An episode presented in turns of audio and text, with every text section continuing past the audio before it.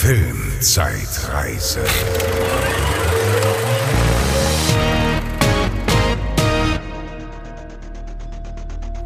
Hallo und herzlich willkommen zur Filmzeitreise, eurem, äh, unserem Lieblingspodcast, in dem wir Filme von vor 20 Jahren besprechen, die 2001 ins Kino gekommen sind.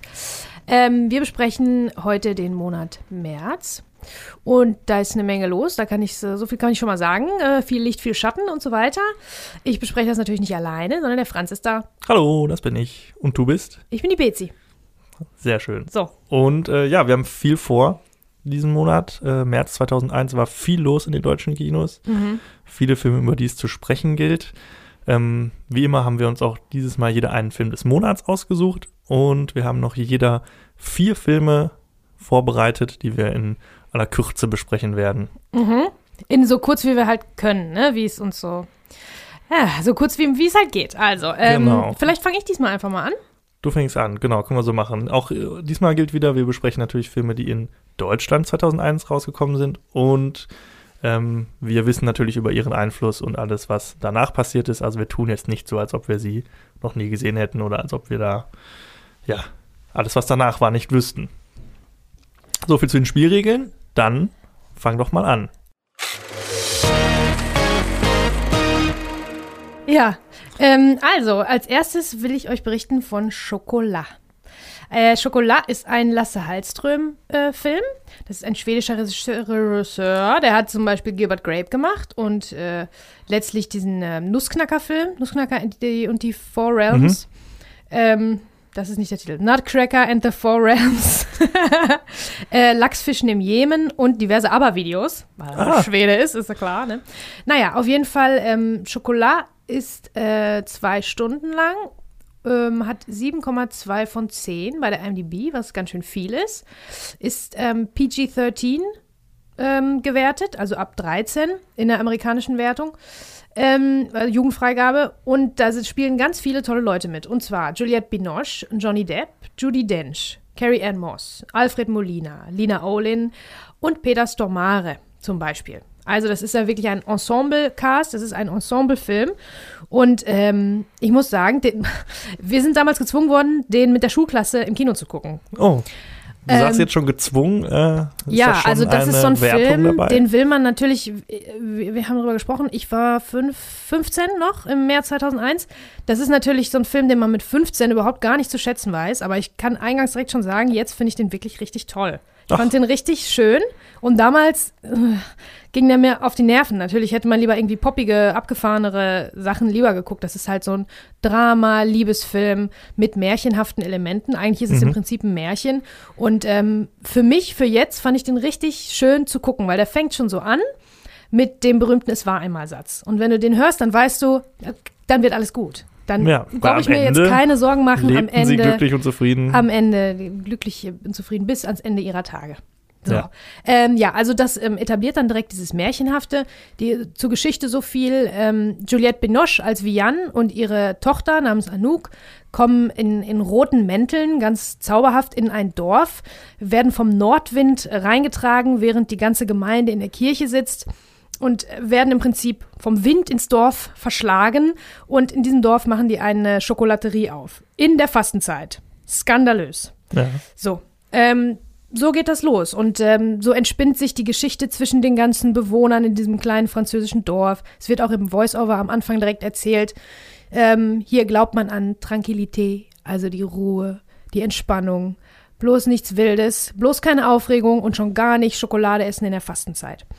Die Schokolade steht natürlich für äh, ne, die Sünde, die Verführung und alles, was, alles, was ähm, im Leben ja, verboten ist, aber was auch eigentlich Was irgendwie Spaß ganz macht, cool ja. ist. Genau, was Spaß macht. Und das ist so ein bisschen das, was die zwei so ähm, unter die Bewohner tragen. Am Anfang so langsam, dann gucken nur ein, ein zwei mal so vorsichtig ins Schaufenster rein und ähm, die ähm, Vian wird so ein bisschen als Fee entworfen. Also die ist so eine gute Fee, die hilft allen, die erkennt, was deren Lieblingsschokolade ist und gibt denen das mit, so irgendwas mit ein bisschen Chili-Pfeffer und so. Und dann auf einmal äh, bei denen zu Hause äh, geht's wieder richtig rund. Der Mann hat wieder richtig Lust, weil er diese Chili-Schokolade gegessen hat und all so Sachen. Ne? Mit so Kleinigkeiten hilft sie dann. Also es ist im Prinzip hat so was Magisches, Zauberhaftes, mhm. Märchenhaftes. Und das fand ich richtig toll, muss ich sagen. Hat ja. mir gut gefallen. Hast du den gesehen? Ich habe ihn noch nie gesehen. Ähm, ich erinnere mich, dass meine Mutter ihn früher gesehen hat. Ich glaube, das war ja. auch damals eher so der, hm. der Frauenfilm oder zumindest so gedacht. Ähm, ja. Wobei, äh, ja, Johnny Depp natürlich man eigentlich immer gerne sieht. Jetzt haben wir auch wieder so einen, wie schon im letzten Monat, so einen Enfant terrible, der jetzt irgendwie gerade Schwierigkeiten hat. Der ist ja mhm. äh, durch seine äh, Ehestreitigkeit mit Amber Heard gerade auch so ein bisschen äh, auf Abwege geraten. Mhm. Ich sehe ihn aber eigentlich recht gerne, auch wenn er so ein bisschen äh, äh, die Rolle des durchgeknallten Typen äh, überreizt hat, ähm, zusammen mhm, mit, stimmt. wie heißt der Regisseur? Das ist auf jeden Fall, also du meinst Fluch der Karibik? Nein, oh Gott, jetzt komme ich nicht auf den Namen des Regisseurs. Tim Burton. Tim Burton, genau, ja. der ja auch so ein bisschen sein Mojo äh, zusammen mit Johnny Depp verspielt hat. Mhm, stimmt. ähm, aber eigentlich sehe ich ihn recht gerne, weil er auch so vieles kann. Ne? Er kann auch so dieses äh, Romanze-Ding irgendwie machen, genau. ähnlich wie genau. Brad Pitt, aber kann halt auch komplett anders. Also, er kann auch Comedy und so, das ist ja auch immer, genau. das finde ich auch immer die Königsdisziplin. Ne? Also, also wenn Schauspieler dramatisch sein können und gut spielen können und aber auch Comedy können, das ist das Tüpfelchen genau. auf dem i, ja. finde ich immer. Und gleichzeitig natürlich auch noch so der, der Schönling, der äh, auch in jeder Romanze super funktioniert. Unbedingt, ja, der ist also, auch in, zu diesem Zeitpunkt ist er natürlich in seiner absoluten äh, Prime, in seiner ja. Prime und richtig gut aussehen. Der spielt einen, der hat wenig Screentime dafür, dass der Top Billing hat. Mhm. Ähm, ist der relativ kurz zu sehen. Der kommt erst nach 50 Minuten, also nach fast der Hälfte des Films kommt er erst dazu. Mhm. Der ist auch im Prinzip ein Nomade, so wie Vian und die Tochter auch. Die gehen von Dorf zu Dorf. Das ist auch ein wichtiges Motiv. Die Sesshaftigkeit im Gegensatz zu der Freiheit und das in Bewegung bleiben. Also die wollen im Prinzip, äh, Vian hat das schon in verschiedenen Städten gemacht. Mhm. Ne? Also irgendwelche Schokolaterien eröffnet oder was auch immer. Also die lassen sich treiben. Und ähm, das steht im starken Kontrast natürlich zu der Sesshaftigkeit und der Tranquilität in diesem Dorf. Mhm. Und im Prinzip ist das die groß, der große Test für sie, für diese gute Fee, dass sie jetzt äh, für ihre Tochter auch sesshaft bleiben sollte, aber das ja. fällt ihr schwer. Das ist im Prinzip ihre Schwierigkeit. Ähm, jedenfalls kommt Johnny Depp dazu als ähm, ein, ja, äh, Nomadenvolk, einer von einem Nomadenvolk. Ich würde mhm. jetzt sagen, ich weiß nicht, ob es wirklich Sinti und Roma sind, aber so ein ähm, französisches Nomadenvolk, was auf dem Fluss sich bewegt. Also die haben ein großes mhm. Boot und ähm, da kommt eine ganze Truppe Leute das findet natürlich der große Bösewicht Alfred Molina äh, auch ganz schlimm alles. Ne? Dann kommen da noch mehr Leute und die feiern und die freuen sich und sind alle gut drauf. Und überhaupt sind alle in dem Film sehr eigentlich, sind die alle in Ordnung. Die haben alle eine Motivation, wenn man dahinter guckt, sogar der große Bösewicht. Und irgendwie sind alle in Ordnung, wie das bei den Menschen so ist. Und das fand ich eine ganz schöne Message irgendwie, ne? Dass ja. es da so hingeht. Also jeder hat so seine Macken und Schwierigkeiten, aber das kommt alles von irgendwo. Niemand ist nur, nur böse. Ne? Eigentlich sind alle ein bisschen auch irgendwo gut. Und das fand ich ganz, ganz schön. Ähm, das Ganze ist ähm, zeitlos, dadurch, dass das im Jahr 1959 äh, spielt. Das ist natürlich ein Setup, was so eine Zeitlosigkeit schafft, wie immer im Märchen. Mhm. Weil ob du jetzt von 2001 zurückguckst oder von 2021, mhm. das ist immer die Vergangenheit, ist immer ja. äh, eine weit, weit entfernte Galaxie sozusagen, ne? Ja, das ist ja auch immer wichtig, das ist ja auch bei vielen Comedies oder so, wenn da so Zeitgeist-Witze oder sowas dabei sind, die dann schnell irgendwie äh, altern oder so oder nicht mehr funktionieren. Das ist dann in so einer äh, Dekade tatsächlich ein bisschen anders, weil das ja. äh, für uns alle so weit weg ist, äh, dass es dann zeitlos wird. Genau. Quasi. Und diese Zeitlosigkeit ist natürlich ähm, sorgt dafür, dass der gut gealtert ist und dass ich den jetzt auch noch super gucken konnte. Super gespielt natürlich. Die große Frage, die hier auch aufgeworfen wird ähm, bei den braven, frommen Bürgern, ist, äh, ist Fee oder Hexe. Ne? Eine mhm. gute Fee ist auch, wird auch manchmal von manchen eher so als Hexe gesehen. Ähm, Vian kommt ins Dorf, um den Leuten zu helfen, ist äh, respektvoll, tolerant, akzeptiert alle samt ihrer Schrulligkeiten. Ähm, für, jedes, für jeden gibt es im Prinzip einen Platz in diesem Dorf und im Herzen des jeweils anderen. Ähm, aber bei Hexe, aber man könnte es auch als Hexe verstehen, weil sie führt die braven, frommen Bürger mit Schokolade in Versuchung und mit der Lust auf mehr im Leben. Ob es jetzt die einen suchen nach Liebe oder nach Freiheit oder nach, weiß ich nicht, die eine macht einen eigenen Laden dann irgendwie auf. Also, ne?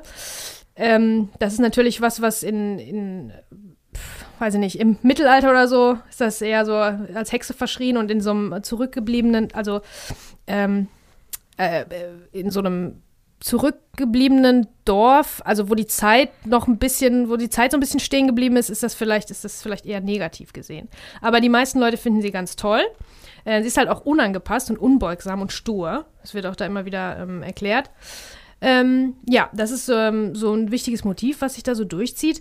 Ähm, was ganz toll ist, finde ich, ist, dass es am Ende so ausgeht, sie hat ganz vielen Leuten geholfen und dann ist sie an ihrem Tiefpunkt und weiß nicht weiter und dann sind auf einmal alle Leute, die sie, die, denen sie äh, geholfen hat, sind versammelt, um ihr zu helfen. Jetzt wirklich hands-on. Mhm. Ähm, ähm, der Laden geht äh, kaputt und dann braucht sie wirklich Hilfe, um ihre, mhm. ihre Essen herzustellen, um ihre kleinen Pralinen herzustellen und so weiter und denkt, oh, das geht alles nicht mehr weiter. Und dann stehen alle da, kommt sie rein in die Küche, alle stehen, sind schon am Arbeiten, haben die Töpfe in der Hand und Ach, so. Und das ist so wirklich ist, schön. Ja, ich, find, ich bin ja auch total anfällig für solchen Kitsch. Ja. Ne? Also, ist das Kitsch? Ich weiß es nicht. ja, aber ja, schon. Ja, wahrscheinlich schon. Aber schon. ich finde es schön, Kitsch. Ich mag sowas total. Also da, da kriegen mich Filme eigentlich immer mit. Ich bin ja. sehr einfach gestrickt, was sowas angeht. Ja, ich weiß nicht, ob das Kitsch ist. Ich, also ich bin gerne mal verzaubert von der menschlichen Güte, was also alles Gutes im Menschen steckt. Ja. Das finde ich ist magisch manchmal. Ja. Kindness is magic. Ja. Das ist so. Das stimmt. Ne? Also wenn Leute irgendwie gut zueinander sind, das kann so richtig, das ist so richtig ähm, aufbauend und inspirierend, toll. Ja. Inspirierend, ja. Und ähm, ja, also ich kann den Film wirklich empfehlen. Finde ich Schön. wirklich, das ist wirklich für eine schöne Zeit, für, ähm, man will jetzt nichts Schlimmes, man will nicht, dass irgendwer äh, ganz tragisch ums Leben kommt oder was so alles Schlimmes passiert auf der Welt. Das passiert da alles nicht, weil es ist im Prinzip ein Märchen. Ja. Ne? Das ist doch schön, so für ja. so einen Sonntagnachmittag oder so. Voll, ja, ja, ja, genau. Sehr schön. Kann ich nur empfehlen. Sehr schön, das ist doch gut. Ey, da haben wir doch direkt fangen wir mit was Positivem an. Ich habe gedacht, ich fange mal mit was ja. Gutem an, weil die nächsten zwei sind. Oh, okay. naja. Nicht ganz so. Na gut. Ja. Ja, pass auf, dann äh, hau ich auch mal einen hinterher. Ja. Und zwar geht es um Miss Undercover. Uh. Miss Congeniality auf, äh, im Original. Ähm, ein Film von Donald Petrie, Jetzt fragt man sich wieder, wer ist das? Man kennt ihn vielleicht, er hat Richie Rich unter anderem zu. Den habe ich tatsächlich letztens erst gesehen. Ja. Ja. Den fand ich auch immer richtig geil. Ja, als ich klein war, so fand kind. ich den auch geil. Und da habe ich auch wieder Angst davor, den nochmal zu gucken. Denn es gibt ja manchmal so Filme, kommen wir auch später noch zu, die, die man so ein bisschen romantisch verklärt, aber ich glaube, Richie Rich wird dem standhalten. Ähm, danach hat er noch gemacht, wie werde ich ihn los in zehn Tagen? Ah ja. Und sonst nichts großartig Relevantes, wenn ich nichts übersehe.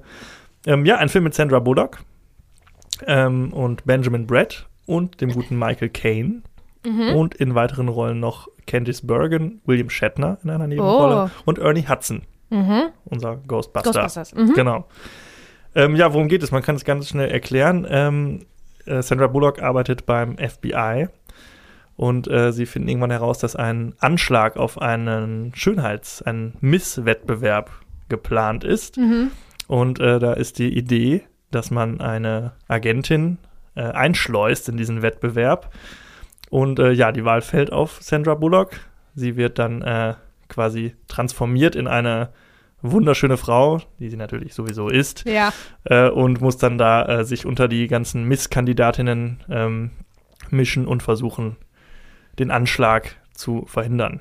Okay. So, Sandra Bullock spielt da so eine also das Setup ist schon, ist schon ganz schön Hanebüchen, ne? Da muss man erstmal. Ja, aber, aber, gut, ja. Ne, also, alles gut. Also es ist natürlich alles äh, so geschrieben, dass, um halt diesen äh, Fish out of water äh, ja, Moment zu haben für mhm. Sandra Bullock. Sie äh, ist, also ihr Charakter ist, ich weiß jetzt leider nicht mehr, wie er heißt, ist eher so eine kumpelige, äh, so ein bisschen buschikos, eher so haut drauf, ne, so mit äh, rüden Manieren und äh, muss dann halt in dieses extreme Gegenteil äh, immer lächeln, immer gut drauf, alles Beauty und äh, der Weltfrieden und hier und da. Ähm, und er bekommt aber Hilfe von Michael Caine, der ist so eine Art äh, ja, Berater, Stylist für so Misskandidatinnen und äh, er ist so der verrückte Professor quasi, der sie dann äh, umwandelt in die Schönheitskönigin. Mhm. Ähm, Benjamin Brett spielt einen Kollegen von ihr beim FBI. Candice Bergen und William Shatner sind so die Juroren in dem ganzen Ding und mhm. äh, ja, es entspinnt sich halt so das, was man, es ist total vorhersehbar, ne? Also mhm. sie kommt da an, ist natürlich erstmal total in einer fremden Welt für sie und äh, freundet sich dann aber natürlich an mit den äh, einzelnen Kandidatinnen und merkt, dass die auch alle hinter der Fassade natürlich so ihre Problemchen haben. Also Mhm. und äh, man lernt dann so voneinander. Sie lernt so diese Welt der Schönheitskönigin, des Beauty und Aufgesetzten kennen. Gleichzeitig kann sie den Damen aber auch so ein bisschen Freude und äh, ja, Rebellentum beibringen. Also, ja, und am Ende wird natürlich alles gut. Also, Mhm. das ist wirklich so ein Film, ja, der, der tut einfach keinem weh, behaupte Ja. ich jetzt einfach mal. Ich glaube, selbst Mhm. wenn man in diesem äh, Misswahlen äh, in dieser Welt ist, die ja, glaube ich, ziemlich crazy auch ist, wenn man da so Ja. von außen drauf guckt und das ja auch. auch, glaube ich, teilweise mit großem Druck alles einhergeht. Ähm, selbst wenn man da Teil von ist, kann man den Film, glaube ich, jetzt nicht nicht so viel vorwerfen. Also ich finde den echt, der ist so, der macht halt nichts falsch. Ne? Das ist irgendwie so Naja, ein, nun, wenn das der Maßstab ist, dass man einem Ja. Film nicht so, nicht so viel vorwerfen Genau. kann. Genau, also ja gut, wenn man will, kann man ihn sicherlich vernichten irgendwie. ja, ne? nein, aber, ich verstehe schon. Was, was Heiteres für Ja. zwischendurch. Ich habe auch tatsächlich Lust, den mal wieder zu gucken. Ich Ja. bin auch ein bisschen traurig, dass du den nicht als Film des Monats ausgewählt hast, weil da habe ich gedacht, ah ja, also war richtig schön, Ja, ne, No-Brainer. genau. Also für Sandra Bullock, es war so auch so der Höhepunkt, würde ich sagen, so Anfang der 2000er, äh, so nach Speed und äh, das Netz und sowas. Da hat ja super ne? viel gemacht. Meistens viel. Romantic Comedies irgendwie, Genau. ne? Ich nehme Da- an, das hat auch einen romantischen, äh, also ja, natürlich da die Liebe mit und so. ihrem äh, Kollegen Ja, und so ja. wird das, ja, also kommt, muss man alles nicht so richtig plausibel Ja. finden, aber es ist, es funktioniert irgendwie alles. Ne? Danach hat sie dann noch zum Beispiel für Blindside ja den Oscar gewonnen und Gravity, glaube ich, auch. kann, also ist auch ganz Charakterdarstellerin. viel. Und die kann Super. auch lustig. Physical Comedy Sie vor kann allen Dingen, ne? wirklich lustig, also sie, sie spielt da auch groß auf, auf jeden Fall. Ähm, äh, und äh, wen ich noch auf jeden Fall hervorheben möchte, ist Michael Caine Mhm. in der Rolle dieses äh, verrückten äh, Promoters da oder wie man das nennen soll. Der hat eine diebische Freude dabei. Also Ja. jede Szene mit ihm ist einfach großartig. Also Okay. er ist natürlich, er, ist, hat eine unglaubliche Präsenz, ist sehr charmant und das, er bringt, er spielt sich auch, glaube ich, selbst einfach. Also Mhm. ich stelle mir ihn auch so vor, so ist Michael Caine wirklich. Ja, Also und auch wirklich sehr lustig und ähm, also die beiden machen das eigentlich unter sich aus. So der Rest ist so Staffage. Natürlich freut man sich über William Shatner irgendwie Mhm. ihn zu sehen. Äh, mit Candice Bergen hat er auch zusammen in Boston Legal danach gespielt. Mhm. Ähm, auch an dieser Stelle nochmal eine Empfehlung, diese Serie zu gucken. ähm, da freut man sich natürlich, ihn zu sehen. So, er hat jetzt nicht die großen auf äh, die großen Momente, aber es ist immer schön, William Shatner zu sehen. mhm. Und äh, ja, es ist halt einfach ein Film, den kannst du einfach so weggucken. Da wirst du jetzt nicht schlauer bei, wirst aber auch nicht unbedingt dümmer bei, im Gegensatz zu vielleicht anderen Filmen. ja. Ähm, also äh, Empfehlung, so wenn man auf sowas Bock hat, irgendwie Bock auf Sandra Bullock-Film, so eine einfache, einfache Comedy irgendwie. Ist jetzt nicht zum Wegschreien, aber Ja, ja. Es hat immer mal wieder so komische Momente. Okay. Und toller Film, also kann ich nichts Schlechtes drüber sagen. So, ich würde Ja. den jetzt nicht äh, ins Regal stellen irgendwie, aber Vielleicht in die hintere Reihe dann, weil es ist natürlich auch ein bisschen peinlich, ne, wenn man das dann sieht. Und zwischen den ganzen äh, Highbrow-Filmen, die wir natürlich nur haben. Ja, natürlich, selbstverständlich. ähm, nee, also Empfehlung in dem Sinne, dass man da nichts mit falsch macht. Also, Vielleicht sprechen wir nochmal über die, ähm, die Fish Out of Water Filme. Ich weiß nicht, ob das jeder so kennt. Also das heißt, der Fisch außerhalb des Wassers natürlich. Ähm, das ist äh, eine bestimmte Kategorie von Filmen, nach Zack Snyder, glaube ich, auch kategorisiert. Der hat ganz viele ähm, Bücher geschrieben über Filmtheorie.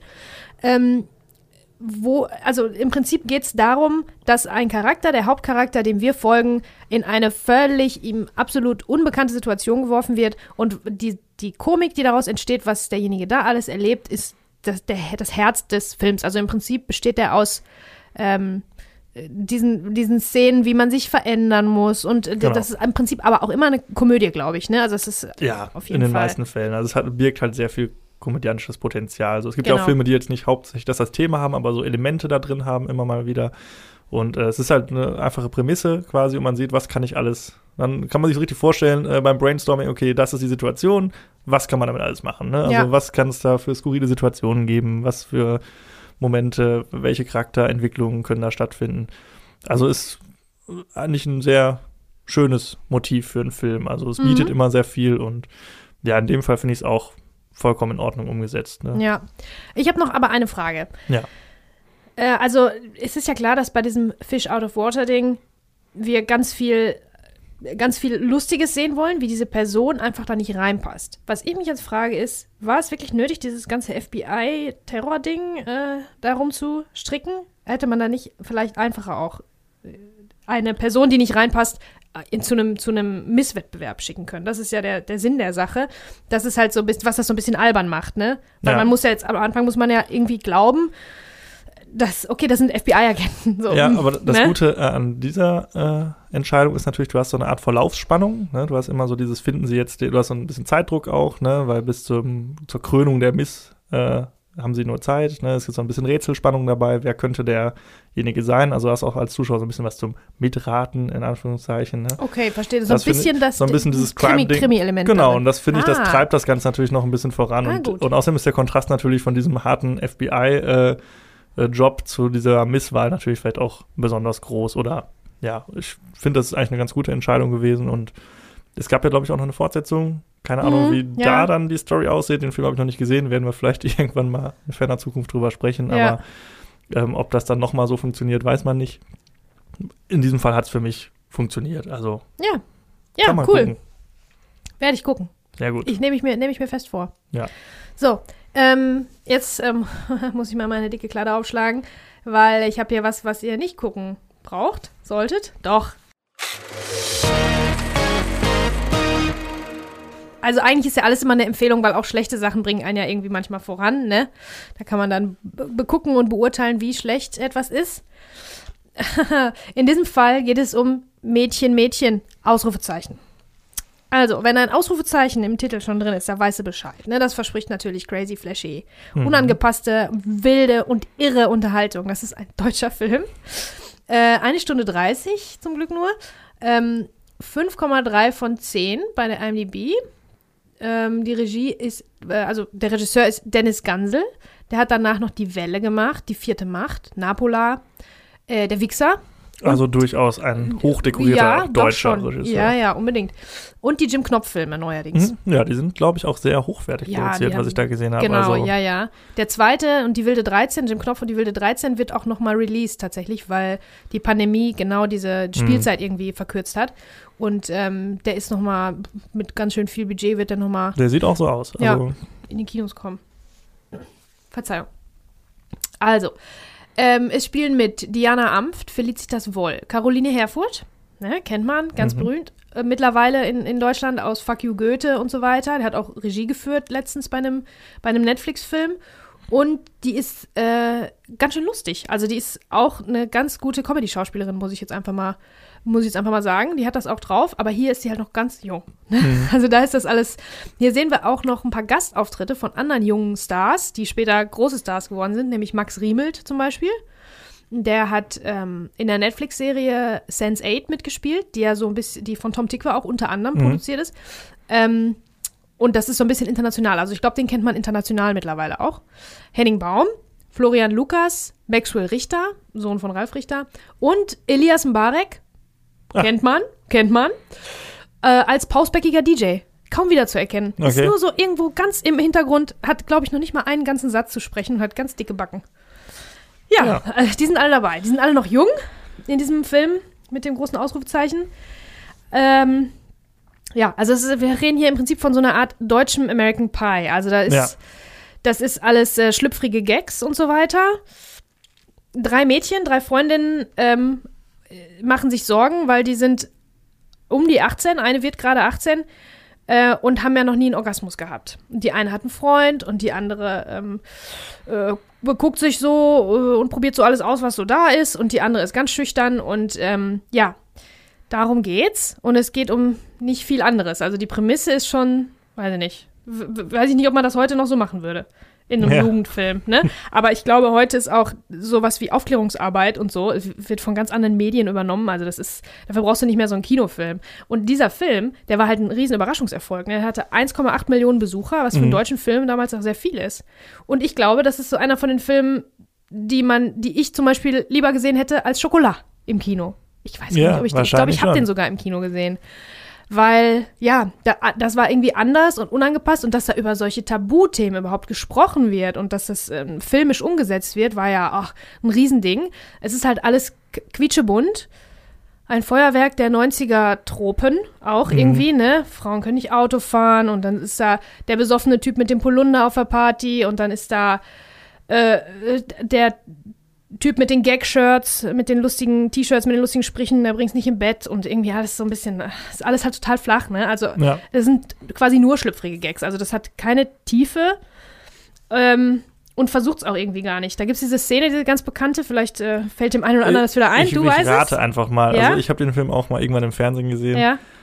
Die einzige Szene, die mir in Erinnerung geblieben ist, ist die mit dem Fahrrad. Ja, sicher. Das Ja. ist im Prinzip die Apfelkuchenszene von Genau, diesem Film. Ne? Die Ja, bleibt allen in Erinnerung. Orgasmus auf dem Fahrrad. Und äh, da drum herum, um diese Szene hangelt sich im Prinzip alles. Ähm, ja, also alle denken ausschließlich an Sex, offensichtlich. Ich weiß nicht, ob das wirklich so war mit 15. Ich glaube nicht. Und ich glaube, heute ist es auf keinen Fall mehr so, weil, also 15-Jährige heute, die verbessern die Welt, ne? Die machen Fridays for Future und keine Ahnung. Ich, also, das ist, das überträgt sich kein bisschen mehr auf die Jugend von heute, glaube ich. Ich glaube, die wirklich, die sind anders drauf. Das weiß ich nicht. Die finden sowas doof. Ich weiß nicht, ich habe nicht so viele 15-Jährige Ja, um mich regelmäßig, deswegen finde ich das schwer einzuschätzen, aber ich glaube, die würden das total Banane finden. Und das Problem ist ja auch, anders als diese Zeitlosigkeit bei Schokolade zum Beispiel, je moderner und hipper man etwas versucht zu machen, desto schlechter altert das natürlich, Ja, genau. ne? Wie du auch gesagt hast. Also das ist die Klamotte, die Musik, das will alles so voll äh, Auf urban und Zeit, modern und so richtig am Puls der Zeit sein. Äh, äh, schlägt aber meiner Meinung nach so ein bisschen dran vorbei, weil das alles total überzeichnet ist. Und mir fehlt halt auch ein bisschen die Tiefe. Ich muss aber sagen, die drei, die drei Damen, von denen eine äh, nach 15 Minuten oder so ihre nackten Brüste zeigt, das wäre gar nicht nötig gewesen. Aber ich habe nachgeguckt, die ist 26 schon, die Schauspielerin, zu dem Zeitpunkt. Okay. Aber wir reden hier von 18-Jährigen. Weiß ich nicht. Und es war jetzt nicht irgendwie eine künstlerische Entscheidung, wo das unbedingt nötig war. So Die hätte auch einfach Nudity voll, einfach mal. also wirklich außer der Reihe und absolut nicht nötig. Aber gut, muss jeder selber wissen. Ähm, Diana Amft, Felicitas Woll und auch Caroline Herfurth, die spielen schon ganz gut. Also ich habe da schon schlechtere junge Schauspieler in deutschen Filmen dieser Art gesehen, da wo das wirklich auch das Spiel total albern ist. Aber das Spiel ist wirklich solide, da kannst du nichts sagen. Also das ist schon okay. Mhm. Aber ich glaube, die hatten einfach nicht, nicht viel äh, zu arbeiten irgendwie, ne? Kein besonders gutes Drehbuch und naja. Dann gibt es den Comic Relief, der besoffene Polunder Dirk, ist ja klar. Viel Kitsch, viel bunt, habe ich mir noch aufgeschrieben. Schlüpfrige Gags statt Geschichte, präpubertärer Quatsch. Ähm, ja, also was, was, soll ich sagen? Guckt's euch an.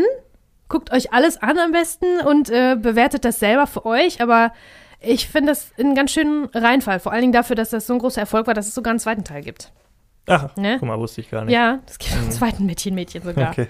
Ja, Ja, also ist halt so ein Kind seiner Zeit, ne? Also kommen wir gleich auch noch. Ich habe auch noch so einen Film im Mhm. Gepäck. Das ist, äh, ja. Aber damals war es erfolgreich. Also hat es den Zahn der Zeit auch getroffen. Ja, nur ich, ich wundere mich irgendwie, weil ich selber war ja 15 damals. Hm. Also es wär, ich wäre die Zielgruppe gewesen.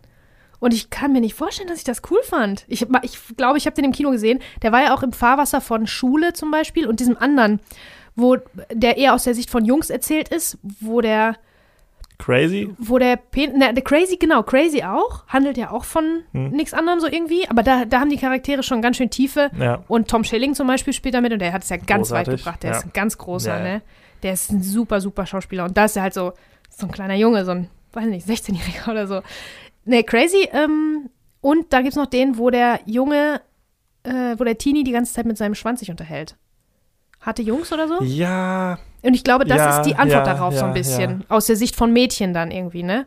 ja. Ist Ja. das der gleiche Film, wo die, äh, das äh, Hauptdarsteller Mädchen sich als Junge verkleidet? Das weiß ich gar nicht. Das ist irgendwie alles eine. Also es ist, äh, es ist auf jeden. Fall eine Soße, das, Ja. das, das, diese Art von Film, die gab es damals und ich habe nicht das Gefühl, dass es sowas noch, also dass es die jetzt noch gibt, diese klassischen, diese so ein bisschen amerikanischen College-Film oder Highschool-Film nachempfundenen Mhm. deutschen Versionen. Ich glaube, das, das gibt's gar nicht mehr. Dafür ja, gibt's es nicht gibt die aber auch, so richtig. es gibt ja auch diese Highschool-Filme nicht mehr so in Stimmt, diesem ja, Maße. ja, also genau. ist das so ein bisschen, ja, das wollen die Teenies anscheinend heute nicht mehr sehen. Ja. Aber damals weiß ich, habe ich, hab ich im Kino geguckt, aber ich glaube, den fand ich immer schon nicht so gut. Crazy fand ich besser. ja. Ja. Sehr gut. So, jetzt bin ich mal überlegen. Ich greife ich jetzt das, ich greife das einfach mal auf. Dafür muss ich aber einmal mal umblättern. Moment.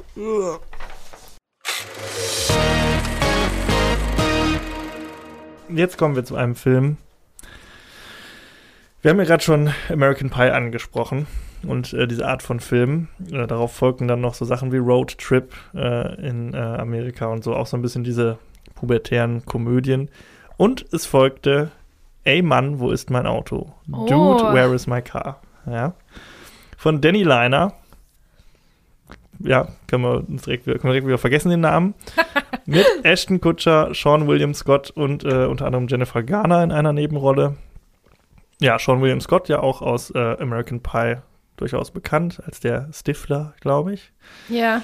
Ähm, hat danach noch Evolution gemacht und noch American Pie 2, 3, weiß ich nicht, wie viel es davon gibt, aber ansonsten hört man eigentlich nichts mehr so viel von dem, ne? Der ist irgendwie auch so ein bisschen raus. Nee, ja, ich glaube auch. Ähm, Ashton Kutcher hat danach, äh, ich glaube, diese äh, auf MTV diese Show Punked gemacht. Ja. Äh, und dann noch Butterfly Effect, so ein Film, den man mit ihm kennt, und der zuletzt Two and a Half Men, glaube ich, die das Erbe von Charlie Sheen angetreten. Ja, ja. Aber ist auch jetzt nicht so zu höheren Berufen gewesen, dann irgendwie. Ich Oder glaube, der hat noch Steve Jobs gespielt. stimmt. Aber War das auch so, da gab es auch zwei Filme, glaube ich, ne? ja, genau, da gab es zwei. Mit- Eine mit Michael Fassbender, meine Ja, ich. genau, Und ähm, ja. der ältere davon ist mit Ashton Kutcher. Also der, Genau. der ist schon noch beschäftigt. Also Äh. außerdem mit Demi Moore Genau. äh, beschäftigt. Ja. meine ich immer noch sogar. Genau. Obwohl, nee, ich glaube, die haben sich getrennt. Aber das ist, glaube ich, eine andere, eine andere Art von Podcast, wo man sowas bespricht. Da Genau. bin ich wirklich nicht auf dem neuesten Stand, leider. Ja, worum geht es? Ähm, Da bin ich jetzt gespannt. Ashton Kutcher und Sean William Scott sind zwei Dudes, die zusammen in einer WG leben. Äh, und sie wachen eines Morgens auf, total verkatert, und können sich nicht mehr an die letzte Nacht erinnern, was passiert ist. Ähm, und der Film handelt eigentlich davon, dass sie herausfinden, was denn passiert ist. Das ist ein bisschen So. eine Hangover-Prämisse auch, ist, ne? Und es entwickelt sich genau so eine Mischung aus Hangover und äh, Bill und Teds verrückte Reise durch die Zeit, würde Ah, ich ja. mal sagen. Denn das Ganze eskaliert in eine vollkommen verrückte Story mit Außerirdischen und äh, irgendwelchen Sekten und was weiß ich, was alles. Huch, Verzeihung. ähm, ja, und Hast du jetzt Außerirdische und Sekten gesagt? Sekten. Ja, es gibt so eine, genau, die Sekte, äh, angeführt von Soltan, ihrem Anführer, die halt so an Außerirdische glauben und äh, in Okay. komischen Luftpolsterfolien, Okay. Rumlaufen und äh, ja, es, es ist total crazy. Ähm, ja, ich. Ist es witzig? Das ist die große So, Frage, ne? Jetzt muss ich kurz ausholen. Ich habe den Film früher gesehen als natürlich pubertierender 12-, 13-Jähriger Mhm. Und äh, habe ihn auch seitdem nicht mehr gesehen. Damals habe ich ihn aber häufiger gesehen. Mhm. Und zwar bei einem von diesen typischen Nachmittagen, man hat bei einem Kollegen abgehangen, hat irgendwie Tony Hawk auf der Playstation gespielt äh, und äh, Limp Bizkit und Eminem gehört. Und Ach, du zeichnest dann, so ein richtig gutes Bild davon von dieser ja, Zeit. aber so wirklich. war es, genau ja. so war es, ne? Und Bloodhound Gang und alles mögliche. Und das war so ein bisschen so, man war irgendwie edgy und cool und äh, hat über Tittenwitze gelacht und ja, in der Pubertät Ja, halt. klar, natürlich, ne? ja. Volle Kanne. Und äh, aus dieser Zeit ist dieser Film und da habe ich ihn zuletzt gesehen und er hat bei mir so ein bisschen dadurch so eine Art Kultstatus immer inne gehabt. Hat ihn auch immer noch, kann ich sagen. Jetzt habe ich ihn nochmal geguckt, im Alter von 32 Jahren. Mhm. Und ich muss sagen, schwierig. also, es gibt so ein paar Szenen, die total äh, kultig für mich immer noch sind. Ne? Da ist diese typisch, also ich muss dazu sagen, ich habe ihn auf Deutsch geguckt. Es gab ihn nämlich auch nur auf Deutsch zu Mhm. streamen. Ja. Und das fand ich auch ganz gut, weil ich ihn auch äh, damals damals auch auf Deutsch, geguckt. gesehen Ah, habe. okay, ja. Generell kann ich sagen, dass ich auch nicht immer alles auf Englisch gucke und auch nicht alles auf Deutsch. Es gibt so ein paar Sachen, die gucke ich auf Deutsch und auf Englisch. Ähm, ich bin aber auch nicht so, ich sage niemals deutsche Synchro oder so, weil ich finde, wir haben eine sehr gute Synchroarbeit in Deutschland und äh, das kann man durchaus bei manchen Sachen machen. Häufig bei Filmen, die ich zum Beispiel als Kind so gesehen Ja, habe. bei mir da, auch. Da, Also manche Sachen so aus den 80ern, ich glaube, da haben die auch noch viel geiler synchronisiert als ja, jetzt. da Hab gab ich es super gegeben. Sprecher. Genau. Und äh, Goonies zum Beispiel gucke ich auch meistens auf Deutsch. ja, Star Wars ist für mich sowas, habe ich Mhm. halt als Kind gesehen. Herr der Ringe äh, Mhm. und so würde ich jetzt nie auf Englisch gucken. Mhm. Also gut, so viel aber dazu. Ich habe den auch auf Deutsch geguckt und ähm, deshalb sind viele Szenen, äh, ja, kann ich jetzt nur auf Deutsch besprechen. Zum Beispiel die berühmte und dann Szene, ich weiß nicht, ob du das kennst, wo sie zu einem äh, Drive-Thru äh, an einer an einem asiatischen Fastfood-Restaurant vorbeifahren und was bestellen wollen und die Dame am Schalter immer da fragt und dann und das ist der einzige Gag, es wird dann immer geht immer so weiter. Okay. Ist aber irgendwie so ein Ding, was man halt kennt, genauso wie die, äh, äh, Geschichte mit den Tattoos auf den Rücken, wo sie immer sagen, Dude, was hab ich auf dem Rücken? Ja, das kenne ich Sweet, tatsächlich. was hab ich auf dem Rücken? Und äh, weil sie Ja, halt, ihre Spitznamen sind halt Dude und Sweet. Ja, und. Ne, so entsteht halt immer dieser lustige Wechsel. Comedy Ne? durch Wiederholungen ins Unendliche, Genau. durch den Witz langziehen bis. Nein, also das sind also Szenen, die kennt man irgendwie, die sind auch irgendwie kultig geworden und äh, die ganze Geschichte rund um den Continuum-Transfunktionator, äh, dieses äh, außerirdische MacGuffin-Device, ähm, das sind alles Sachen, die irgendwie sich so in mein Gedächtnis eingebrannt haben und die ich bis heute noch kenne und zitieren kann und äh, ja, auch so Sachen wie die geilen Schnecken, äh, die immer wieder eine große Rolle spielen in diesem Film. Aber insgesamt, natürlich, der Film ist homophob, transphob, sexistisch. Es ist wirklich aus heutiger Sicht tatsächlich dann schwer zu gucken oder diesen Film zu verteidigen. Also der würde keiner Diskussion standhalten, keiner Mhm. modernen Diskussion. Und er ist auch jetzt nicht sonderlich witzig. Also es ist jetzt nicht so, dass man sich da irgendwie abrollen würde. Mhm. Ähm, er hat natürlich ein paar lustige Ideen, ein paar lustige Ansätze. Ähm, ich kannte ihn jetzt natürlich auch schon. Vielleicht fand ich ihn deshalb auch nicht mehr so witzig. Ich glaube, wenn man den noch nicht kennt, sollte man den auch nicht gucken. Also es okay. Die Zeit ist es ist- vorbei, es ist gelaufen, zu spät, Genau. nicht mehr gucken. ist, genau, es ist so ein bisschen Mhm. wie die äh, versteckte Insel bei Fluch der Karibik. Sie kann nur von denen gefunden werden, die schon wissen, wo sie ist. So kann dieser Film nur von Leuten geguckt werden, die ihn schon mal gesehen haben, Ja. glaube ich. Hm, Denn äh, irgendwie, ähm, wenn man den so mit dieser Nostalgiebrille und so ein bisschen diesem Kultfaktor schaut, dann hat man da vielleicht bei einer entspannten, alkoholisierten Männerrunde noch mal so ein bisschen Spaß dran. Ähm, aber ansonsten kann man den tatsächlich nicht mehr so gut gucken. Und das finde ich wirklich schade. Ich hatte auch immer Angst davor, den noch mal zu gucken, weil ich das schon so ein bisschen geahnt habe. Ne? Man ist ja auch nicht ganz äh, Mhm. blöde. Ähm, ja, es ist tatsächlich eigentlich nicht empfehlenswert. Mhm. So. Ja, wobei, was, was schade ist, weil die Prämisse oder die, was du gerade gesagt hast, eine Mischung aus Bill und Ted's verrückte Reise durch die Zeit und Hangover, damit hätte sie mich jetzt, ne? Also Ja, das, ist, äh, das hört sich an wie, ja, da kann ja, kann ja so viel gar nicht schief gehen, aber Nee, das, schon. das finde ich auch. Also da sind echt coole Ideen dabei. Ähm, und ich finde sowas auch, also es ist ja so ein bisschen so eine Art Gearshift-Movie, also so ein Film, der so in der Mitte des Films so ein bisschen so eine andere Richtung einschlägt, dass dann auf einmal dieses außerirdischen Ding und so dazukommt. Ne? Es gibt ja einige Beispiele, From Dusk Till Dawn ist ja auch so ein Film, der auf einmal genau, dann der zusammen verändert sich dann plötzlich. Genau, äh, so nennt man diese Filme halt Gearshift-Movie und das ist ja auch so ein Element, finde ich eigentlich immer spannend und irgendwie auch äh, cool und ich bin auch sehr empfänglich für so verrückte Ideen und es kann auch nicht crazy genug sein, also und da sind auch ein paar nette Einfälle dabei, aber alles in allem ist das schon echt viel Augenrollen dabei, wenn man den guckt. Also gut, ich habe mir jetzt auch mit meiner Freundin geguckt, vielleicht ist das auch noch Okay.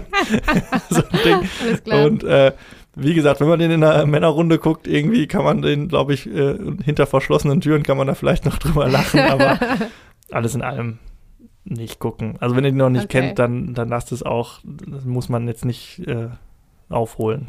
mhm. Ja, okay. Gut, also vielleicht gucke ich ihn trotzdem. Ich glaube, ich gucke einfach trotzdem alles. Ne? Ja. Auch die schlechten Sachen. Ja, also, ne, es ist ja immer so, ich sage jetzt, es ist ja nur meine Meinung, klar kann man sich das alles angucken, ne? Also Ja. es ist ja immer irgendwie für jeden was dabei. Ja.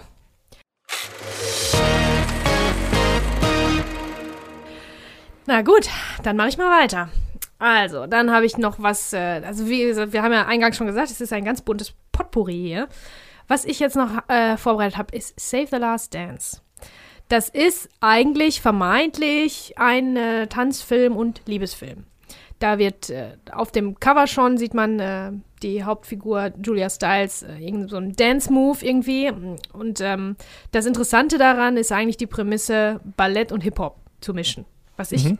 ganz spannend finde. Ja. Ich muss dazu sagen, ähm, ich mag Tanzfilme meistens nicht, aber ich gucke mir die meistens an, weil ich immer schon getanzt habe, seit ich klein bin. Ballett sogar. Und ähm, ja, und ich weiß noch, dass ich den damals unbedingt sehen wollte, weil, hey, cool, dann wird Ballett gemacht, dann wird das noch mit Hip-Hop gemischt. Das ist eigentlich vom, vom Tänzerischen her, es ist wirklich cool, ne? Ähm, und damals hat mich das nämlich gestört, dass da zu wenig getanzt wurde. Aber eins nach dem anderen erstmal, ne? Also, Stunde 52, ähm, PG-13, 6,2 von 10, nicht so viel. Äh, Regie äh, Thomas Carter. Äh, der hat unter anderem Coach Carter gemacht, den du bestimmt kennst als Kenn ich, äh, ja. Sportfilm-Fan. Ja, Ähm, Julia Stiles äh, war ja so ein bisschen der Shootingstar von damals. Hat, die hat mitgespielt in Ten Things I Hate About You. Und ähm, also man hatte das Gefühl damals, dass sie da ganz groß rauskommt. Äh, dann haben wir noch Sean Patrick Thomas, äh, eine junge Carrie Washington, ähm, Terry Kinney, aber ansonsten äh, niemanden, den man jetzt äh, vom Namen her schon so wieder erkennt. Carrie Washington kennt man vielleicht, die ist jetzt ziemlich bekannt, ist Hauptdarstellerin von Scandal und war bei ähm, Django Unchained, die Brunhilda, Mhm. ähm, zum Beispiel. Ja, also, ähm, äh, äh, also ein junges, ein junges Mädchen, eine ganz äh, whitest whites Ballerina, Mhm. ähm, fährt am Anfang, kommt am Anfang in, in, also muss ein neues Leben anfangen. Äh, Sie kommt nach Chicago in eine ganz, äh, in Anführungsstrichen, schlechte Gegend oder in eine, in, auf jeden Fall in eine schwarze Gegend, wo sie im Prinzip der Fish out of water ist, ähm, um da bei ihrem Vater zu wohnen, denn ihre Mutter, äh, mit der sie im, in den Suburbs gewohnt hat, in den Vororten, ganz schön klassisch in Amerika, ist bei einem Autounfall gestorben, während sie auf dem Weg zu einem Vortanzen war, wo der Julia Stiles Charakter ähm, ja, sich bewerben wollte für eine äh, für ein Ballettstipendium bei der Juilliard School, was ganz eine ganz große Nummer ist. Ne? Also im Prinzip ähm, bindet das sofort von Anfang an Ballett an den Tod von der Mutter. Ne? Also das ist im Prinzip so ein bisschen das, das, das Echo. Deswegen hört sie auf zu tanzen, sperrt ihre Spitzenschuhe weg und ähm, muss jetzt mit ihrem Vater leben in Chicago. Und sie ist sowieso äh, deprimiert, fertig und ne, kommt mit ihrem Leben nicht mehr klar. Und dann kommt sie jetzt noch an diese Schule, wo alles anders ist und in diese Welt, die ganz anders ist. Ähm, ich muss sagen, Julia Stiles spielt das ganz schön gut. Aber ähm, man hat ihrem Charakter irgendwie nicht besonders viel Tiefe äh, zugeschrieben. Aber Sie holt die, aber das die holt meiste das raus. meiste raus, wirklich, kann, muss man schon sagen. Aber alle anderen um sie herum, alle Leute, die sie kennenlernt, ein äh, junger Typ, der, äh, also ein, ein, ein Schwarzer natürlich an der Schule, ist sie, glaube ich, die einzige Weiße. Ähm, ein junger Typ und seine Schwester, die lernt sie kennen. Die Schwester ist super, super nett zu ihr. Einfach so aus dem Nichts. Also im Prinzip habe ich dann gedacht, warum ist die denn eigentlich nicht unsere Hauptfigur? Weil die ist ja voll nett und lustig auch und so weiter, ne? Und die hat flotte Sprüche und die ist gut drauf, ähm, während Julia Stiles dann nur so rumstolpert, irgendwie so, äh, naja, mh. Und ihr Bruder ähm, ist dann im Prinzip der, der Love Interest und die fangen an zusammen zu tanzen, äh, Hip-Hop und ähm, ja, die, die gehen dann zusammen abends in die Disco und da muss sie so ein bisschen umgestylt werden und so ein bisschen cooler und jetzt beweg dich mal cool, mach mal Hip-Hop und so weiter. Und dann geht sie so ein bisschen weg von ihrem Ballettding, ähm, weg von ihrem eigenen, eigentlichen ähm, Leben ähm, in diese, diese Hip-Hop-Tanzschiene und dann hinterher tanzen die immer zusammen, kommen zusammen auch die zwei und äh, ja, hinterher verbindet die die beiden Sachen. Ne? Also traut sich wieder ihre Vergangenheit quasi in, in Angriff zu nehmen oder sich damit abzufinden und äh, nimmt dann das Ballett, was sie immer so geliebt hat, äh, wieder mit auf sozusagen in ihr Repertoire. Ja, Ein also bisschen auch Dirty Dancing, ne? So. ein irgendwie- bisschen. Wobei hier der Hip-Hop und das Ballett steht halt, steht halt für was. Ne? Steht halt für, Mhm. für ganz. Äh, für, Ballett steht im Prinzip für, für ihre Vergangenheit, für, ihre, für ihr privilegiertes Leben, ihre privilegierten Probleme von damals. Das ist ja voll richtig Ballett einfach. Und ähm, Hip-Hop steht für diese ein bisschen rauere Welt, in der sie Für den Dirty ist, Für Dance. den Dirty Dance. Ähm, leider ist das so, also es ist ein MTV, von MTV produzierter Film. okay. ne? Also die haben wohl auch ein paar Filme produziert selber.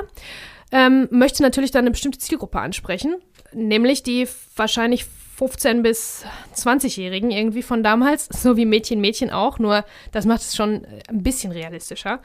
Ähm, also hier wird nicht irgendwie so rumklamaukt und so, sondern hier sind ganz viele ähm, äh, große Probleme, die aber nur so angekratzt werden. Äh, die, das Mädel zum Beispiel, was sie kennenlernt, die ist, glaube ich, 17 und die hat einen kleinen Sohn. Also die hat schon ein Kind zu Hause, ein Baby, da kümmert sich wer anders drum. Die zwei, die beiden Geschwister, die Erwachsenen haben keine, keine Mutter mehr, weil die ist im Knast wegen äh, Drogen und Prostitution. Das ist einfach so, so, hm, so einfach so angekratzt und da wird aber nicht, sich nicht mehr weiter drum gekümmert. Das finde ich so ein bisschen, ja, also wenn man das jetzt schon aufmacht, ne, so große Themen im Brennpunkt, dann finde ich das ein bisschen, äh, ein bisschen dünn, dann nur so einmal dran zu schrappen, nur um zu zeigen, guck mal, wie krass wir sind und guck mal, Mhm. wie rau das ist. Ähm, da hätte man vielleicht ein bisschen mehr Mühe sich gegen können, das aufzuarbeiten. Man hätte auch, das, man hätte auch auf den Tanzen verzichten können, weil es ist eigentlich kein Tanzfilm. Hat, Mhm. Damals hat mich das nämlich gestört. Ich wollte halt tanzende Leute sehen. Ich fand das cool, ne? Aber ähm, so viel gibt's davon gar nicht. Also ich würde das gar nicht als Tanzfilm äh, kategorisieren, sondern eher so ein Drama, Liebesfilm vielleicht und ähm, ein bisschen zu lang auch. Und ähm, ja, also der weiß nicht so richtig, was er will. Und ich bin mir auch nicht sicher, ob das so richtig schön, ob das, ob die, ähm, ja, ob die Afroamerikaner da gut charakterisiert sind. Also die haben natürlich, ähm, die haben wirklich, wie gesagt, mehr Charakter und mehr Tiefe bekommen, aber es ist natürlich auch so ein bisschen das Übliche, ne? So ein bisschen ins Klischee verfällt er dann auch. Dann habe ich gesehen, dass der Regisseur tatsächlich auch Afroamerikaner ist. Hab ich gesagt, ja gut, okay, dann wird es ja wohl so ein bisschen seine Richtigkeit haben, aber ich ähm, finde das irgendwie dünn. Ich glaube, man ist dem nicht gerecht geworden, dem Leben von den Mhm. Leuten dort, ne, in den Brennpunkten und so. Da hätte man vielleicht mehr in die Tiefe gehen müssen und dafür auf das Tanzen verzichten. Also das war wirklich nur für die, für die Jugend gedacht, damit da, ne, damit da irgendwie was, was Flashiges, was Spannendes, was Interessantes passiert, was vielleicht die Jugend noch so ein bisschen anzieht. Mhm. Und dann kommt noch dazu, dass ähm, äh, tänzerisch Julia Stiles leider sehr schlecht ist. Also es ist wirklich, äh, also die wird gedoubelt natürlich in den wichtigen Szenen, vor allen Dingen, wenn man die Füße sieht und so, aber das ist bei Ballett fast immer so, war bei Black Swan zum Beispiel auch. Natalie Portman war super krass, sie war so, so gut, aber Spitzentanz ist wirklich ganz schwierig und wenn man nicht jahrelang schon Ballett macht, dann sind die Muskelgruppen nicht dafür gedacht. Ne? Dann kann man sich ganz schnell, ganz schlimm wehtun. Deswegen wird das eigentlich immer gedoubelt, was auf Spitze ist, auf Spitzenschuhen. Ähm, aber auch alles andere, ne, wenn man sie von der, von der Hüfte aufwärts sieht, Julia Stiles ist wirklich, bewegt sich nicht gut. Gar nicht gut. Und das fand Okay. ich, hat mich damals auch schon gestört. Ja, Hm. also. Ähm, Vielleicht war es deshalb auch wenig Tanz in dem Film. ja, vielleicht war es so, wirklich. Mhm. Also das, das hat irgendwie nicht so das, ge das gebracht, was es sollte. Das hat einfach nur alles zu so einem Schlussmoment geführt. Dadurch kann, konnte man natürlich die, dann die große Entscheidung, schafft sie es, schafft sie es nicht. Die macht natürlich nochmal dieses Vortanzen. Und ähm, ihr neuer Freund hilft ihr dabei und kommt dann dazu, obwohl sie sich eigentlich vorher getrennt haben, weil die ja eigentlich nicht zusammen sein könnten. Schwarz und Weiß in dem Fall. Die können, äh, schaffen es nie und werden beäugt von allen Seiten und against all odds, also gegen jede, gegen jede Regel und gegen alle Hindernisse wollen die kämpfen und so weiter. Und das ist natürlich alles kulminiert in einem Tanz hinterher. Das ist natürlich filmisch richtig geil. Besser als wenn man sich einfach nur unterhält, leidenschaftlich zum Schluss. Ja, also das kann man natürlich, also dafür ist natürlich Tanz super. Weil das viel mehr, ja, weil es einfach so ästhetisch ist und äh, Mhm. auf, aufregend für einen Film, ne, als Schlussmoment. So wie du auch schon mal gesagt hast, in Sportfilmen natürlich. Da ein Ja. großes, ein großes Finale, was, was, wo es um viel mehr geht als nur diesen Ja, genau. Sport. Ne, das kann man natürlich dann super in Szene setzen. Ja. Leider ist der Tanz nicht so richtig gut. Naja. Ähm, ja, äh, also was ganz cool ist, muss ich sagen, sind äh, da sind ganz cool gegengeschnittene Sequenzen. Also zum Beispiel erstes Vortanzen und Autounfall der Mutter. Ähm, die eine Handlung halt im Prinzip in der anderen wieder. Ne, so eine also Parallelmontage. Parallelmontage. Und das finde ich richtig gut gemacht. Das ist an Mhm. mehreren Stellen so gemacht. Also, das ist schon, das ist schon alles solide gedreht, solide gespielt, ähm, filmisch, aber die, die Themen sind einfach. Ich finde, das ist so ein bisschen verschenkt. Ja, zu oberflächlich. Die Liebesgeschichte ist natürlich verkitscht bis zum geht nicht mehr. Dann Ja, wiederum, ne? okay. Also äh, braucht man nicht unbedingt. Braucht man halt leider weniger, also weder als Tanzfilm noch als Teenie-Drama, Ja. weil das, weil sich das nicht entscheiden konnte, was es sein wollte, ist es keins von beiden leider. Ja, schade, aber so ist es. Ja. Machst du nix.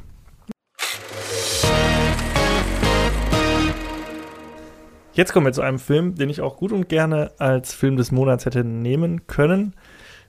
So aber jetzt in äh, aller Kürze. Und zwar geht es um Rushmore von Wes Anderson. Mhm. Ähm, Wes Anderson ähm, ist, war, für Wes Anderson war das so ein bisschen der Coming-out-Film so. Äh, danach natürlich noch Sachen wie die Royal Tenenbaums, Grand Budapest Hotel. Ist halt ein Autorenfilmer, der äh, die meisten seiner Drehbücher auch selbst schreibt oder dran mitschreibt und der einen sehr eigenwilligen Stil pflegt als Regisseur. Ähm, hier spielen mit Jason Schwartzman auch so ein bisschen so ein ja, Stammschauspieler für Wes Anderson. Ähm, Bill Der Murray. hat auch so einen Look, ne? Der Bill auch so einen Murray beide, die Bill haben so Murray einen, auch, das sind ja äh, keine klassischen schönen äh, Schauspieler, sondern die haben so ein bisschen was ver, ver, ver, Genau. Verqueres irgendwie. Also da hat man sich auf jeden Fall gefunden. Bill Murray hat ja auch noch in weiteren äh, Filmen äh, von Wes Anderson mitgespielt. Und ähm, Olivia Williams spielt mit, die danach noch in The Sixth Sense mitgespielt hat. Mhm. Ähm, ansonsten war sie mir jetzt auch nicht so bekannt. Ähm, ja, worum geht's? Im Ghostwriter spielt sie auch mit. Im Ghostwriter spielt sie auch mit, richtig. Ähm, ganz kurz, es geht um Max Fischer, gespielt von Jason Schwartzman. Der ist Schüler an der an einer Eliteschule, Rushmore. Ähm, er ist allerdings ein sehr schlechter Schüler, ist aber durch extracurriculare Aktivitäten sehr stark eingebunden. Er ist, hat einen Fechtclub, äh, Debattierclub, ich glaube Taubenzüchterverein, mhm. schreibt äh, Drehbücher für die Theater AG und noch 15 andere Sachen. Also er ist, äh, was Schule angeht, nicht so äh, engagiert, aber alles, was darüber hinausgeht, ist genau sein Ding. Ähm, er freundet sich irgendwann mit äh, dem Vater und ehemaligen Schüler äh, dieser Schule, äh, also dem Vater von zwei seiner Mitschüler an, gespielt von Bill Murray ähm, der so ein bisschen in ihm den Sohn sieht, den er in seinen Dulli-Söhnen irgendwie nicht hat. Ähm, und er verliebt sich irgendwann in eine neue Lehrerin, gespielt von Olivia Williams. Ähm, was natürlich schwierig ist, weil er gerade mal 15 ist und sie natürlich eine gestandene Frau. Mhm. Und ähm, das Problem ist, dass sich leider irgendwann auch äh, Bill Murrays Charakter in diese äh, Frau verliebt. Und ähm, so entsteht dann ein kleines Liebesdreieck. Und äh, es führt dazu, dass die Freundschaft dieser beiden Herren oder dieses Mannes und dieses Jungen auf eine harte Probe gestellt wird. Am Ende, so viel sei vorweg gesagt, überstehen sie aber diese Krise und ähm, ja, finden alle wieder zueinander. Ist ein bisschen griechisches Drama, ne? So ein bisschen griechisches Drama. Nur mit genau. einem guten Ende dann, Gott sei Dank. ähm, wenn man noch keinen Wes Anderson-Film gesehen hat, finde ich, kann man mit dem oder sollte man mit dem so direkt anfangen. Mhm. Also ich bin jetzt persönlich nicht so der riesen Wes Anderson-Fan. Also ich finde das nicht schlecht, was er macht, aber es ist nicht so unbedingt mein Cup of Tea, wie man so sagt. Also hm. die Filme sind ja immer so ein bisschen märchenhaft irgendwie in ihrer Erzählweise, auch manchmal so ein bisschen skurril. Also es, er arbeitet skurril, immer viel ja. mit Titelkarten, mit Kapitelmarkern hier auch. Hier ja. wird das immer in Monate unterteilt.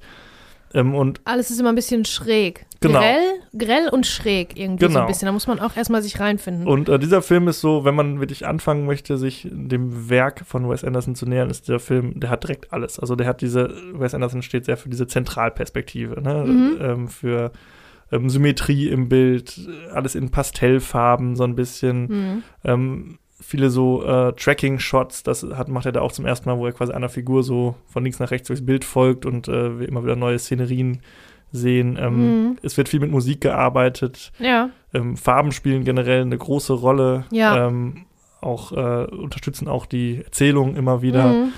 Und, und, da würde man jetzt auch sagen, wenn ich mal ganz kurz unterbrechen darf, wow, das ist ja alles richtig cool und das ist ja alles mega und habe ich richtig Lust zu sehen, ist auch so. Nur von der Geschichte lenkt mich persönlich das manchmal so ein bisschen ab, weil du siehst nur, toll, das ist alles ja super toll und boah, das ist ja, ja. das ist ja richtig cool, aber das ist die Geschichte fällt dadurch so ein bisschen in den Hintergrund. Genau, die Geschichten ich immer das Problem bei Wes Anderson. häufig so ein bisschen ja, nicht gerade sonderlich spannend oder so ja, erzählt, ja, finde genau. ich mal sein. Es sind häufig so Charakterstudien äh, oder Charakter, also es gibt also eine, häufig eine Wandlung, die da stattfindet. Das ist jetzt auch, glaube ich, ein sehr autobiografischer Film. Also es ist ja auch eine Coming-of-Age-Geschichte so ein bisschen. Es ist auch für Wes Anderson so ein bisschen so ein Coming-of-Age-Film irgendwie so. Also mhm. Also er hat sich damit auch so ein bisschen, ist damit erwachsen geworden. Ähm, ja, also ich, ist ein super Film auf jeden Fall. Man kann den, sollte den auf jeden Fall auch gucken. Ähm, vor allem, wenn man noch keinen Film von Wes Anderson gesehen hat. Wenn man Wes Anderson eh mag, kennt man den Film sowieso. Ähm, ist ein super Film, man kann ihn sehr gut schauen. Ich persönlich bin jetzt nicht der riesen Fan von Wes Anderson-Filmen. Äh, ich schaue die dann einmal und dann genau. reizt mir meistens auch. Ja, es ist ja. nicht so, dass ich denke, boah, jetzt, jetzt mal Grand Budapest Hotel ja, oder jetzt mal Rushmore. Also, so ist es jetzt nicht. Ähm, aber ich stimme dir vollkommen zu. Also so ein bisschen ist dieser, dieser Style, der lenkt manchmal so ein bisschen ab irgendwie. Genau. Jedes Bild sieht irgendwie super aus. Es gibt immer viel zu entdecken, viele Kleinigkeiten im Hintergrund.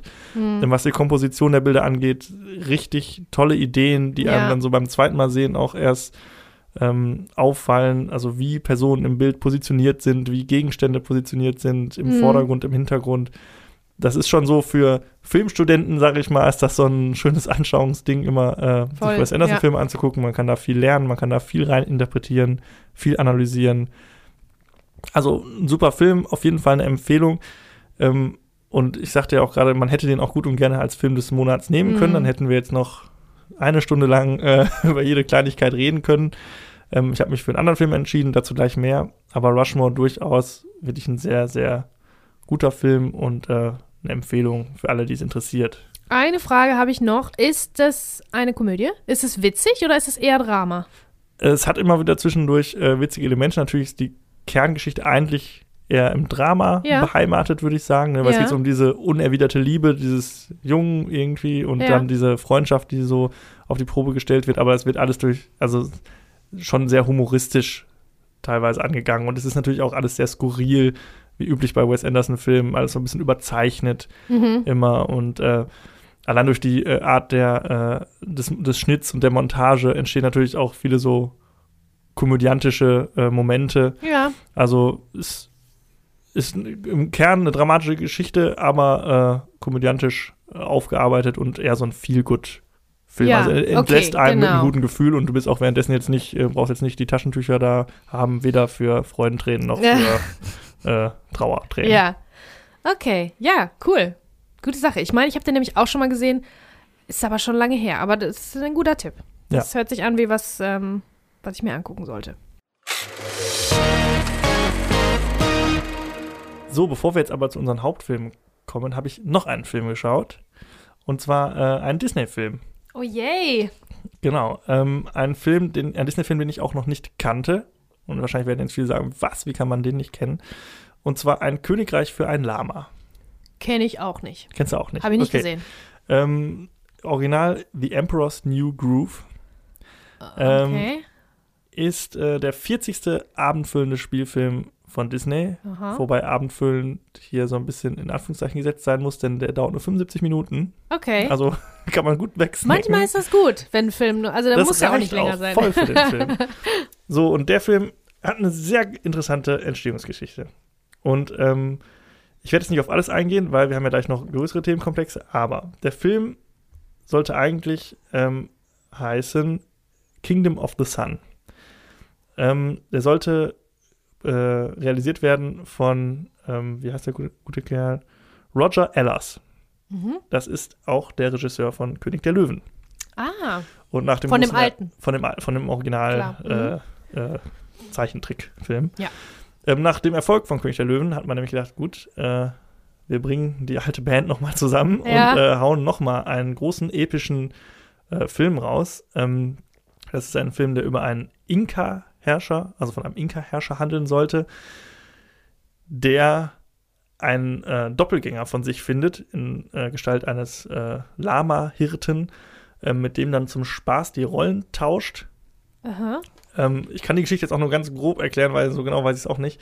Ähm, jedenfalls wird es dann irgendwann so, dass äh, eine böse Hexe quasi äh, den Originalherrscher äh, Herrscher dann quasi in der Rolle seines als Hirte äh, in einen Lama verwandelt und den äh, Fake-Doppelgänger, der ja dann der Herrscher quasi ist, äh, erpresst, äh, um was auch immer aus ihm herauszubekommen. Gleichzeitig verliebt sich dann unser, äh, unser äh, Herrscher in Form eines, äh, in der Gestalt eines Lamas in äh, die, eine äh, Hirtendame und äh, es ist und ich glaube gleichzeitig der Fake-Herrscher verliebt sich in die Verlobte des äh, eigentlichen Herrschers. Also es ist alles sehr verworren und sehr schwierig. Es sollte ein großer epischer Stoff werden. Okay. Ähm, es sollte Musical werden. Es war Sting engagiert für die Musik Wow. des Films. Sting hat auch Musik für diesen Film geschrieben. Es gibt ganze Lieder. Echt? Und ähm, Sting hat auch, äh, ja, viele Ideen beigesteuert zu dem Film.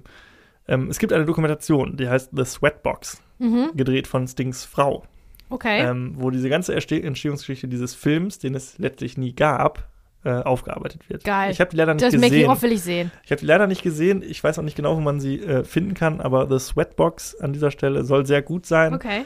Und da geht es um die Entstehungsgeschichte zu Kingdom of the Sun. So, Kingdom of the Sun kam aber bei den Produzenten und bei Testpublikum nicht so richtig gut an. Und irgendwie hat das alles nicht so richtig geklappt. Also es Da- gab das schon. Es gab wenn das, es ja, so halb, es gab Konze Konzepte, das kann man auch Okay, online, verstehe. bei YouTube, findet man so ein paar so äh, kurze Videoschnipsel und so Okay, und auch okay. in dieser Dokumentation gibt es sowas zu sehen. Ähm, es kam nicht gut an, es war alles zu verworren, zu groß, dann hat man sich, hat sich der Regisseur äh, mit dem Studio überworfen, so ein bisschen, ist dann ausgestiegen aus der Produktion.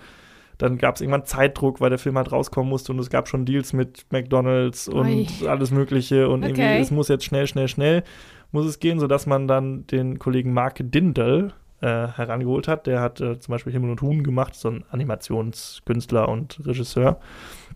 Und er hat ihn gebeten, da irgendwie mal drüber zu gucken, sodass dann am Ende ein vollkommen anderer Film rauskam, Mhm. der dann auf den Namen The Emperor's New Groove hörte.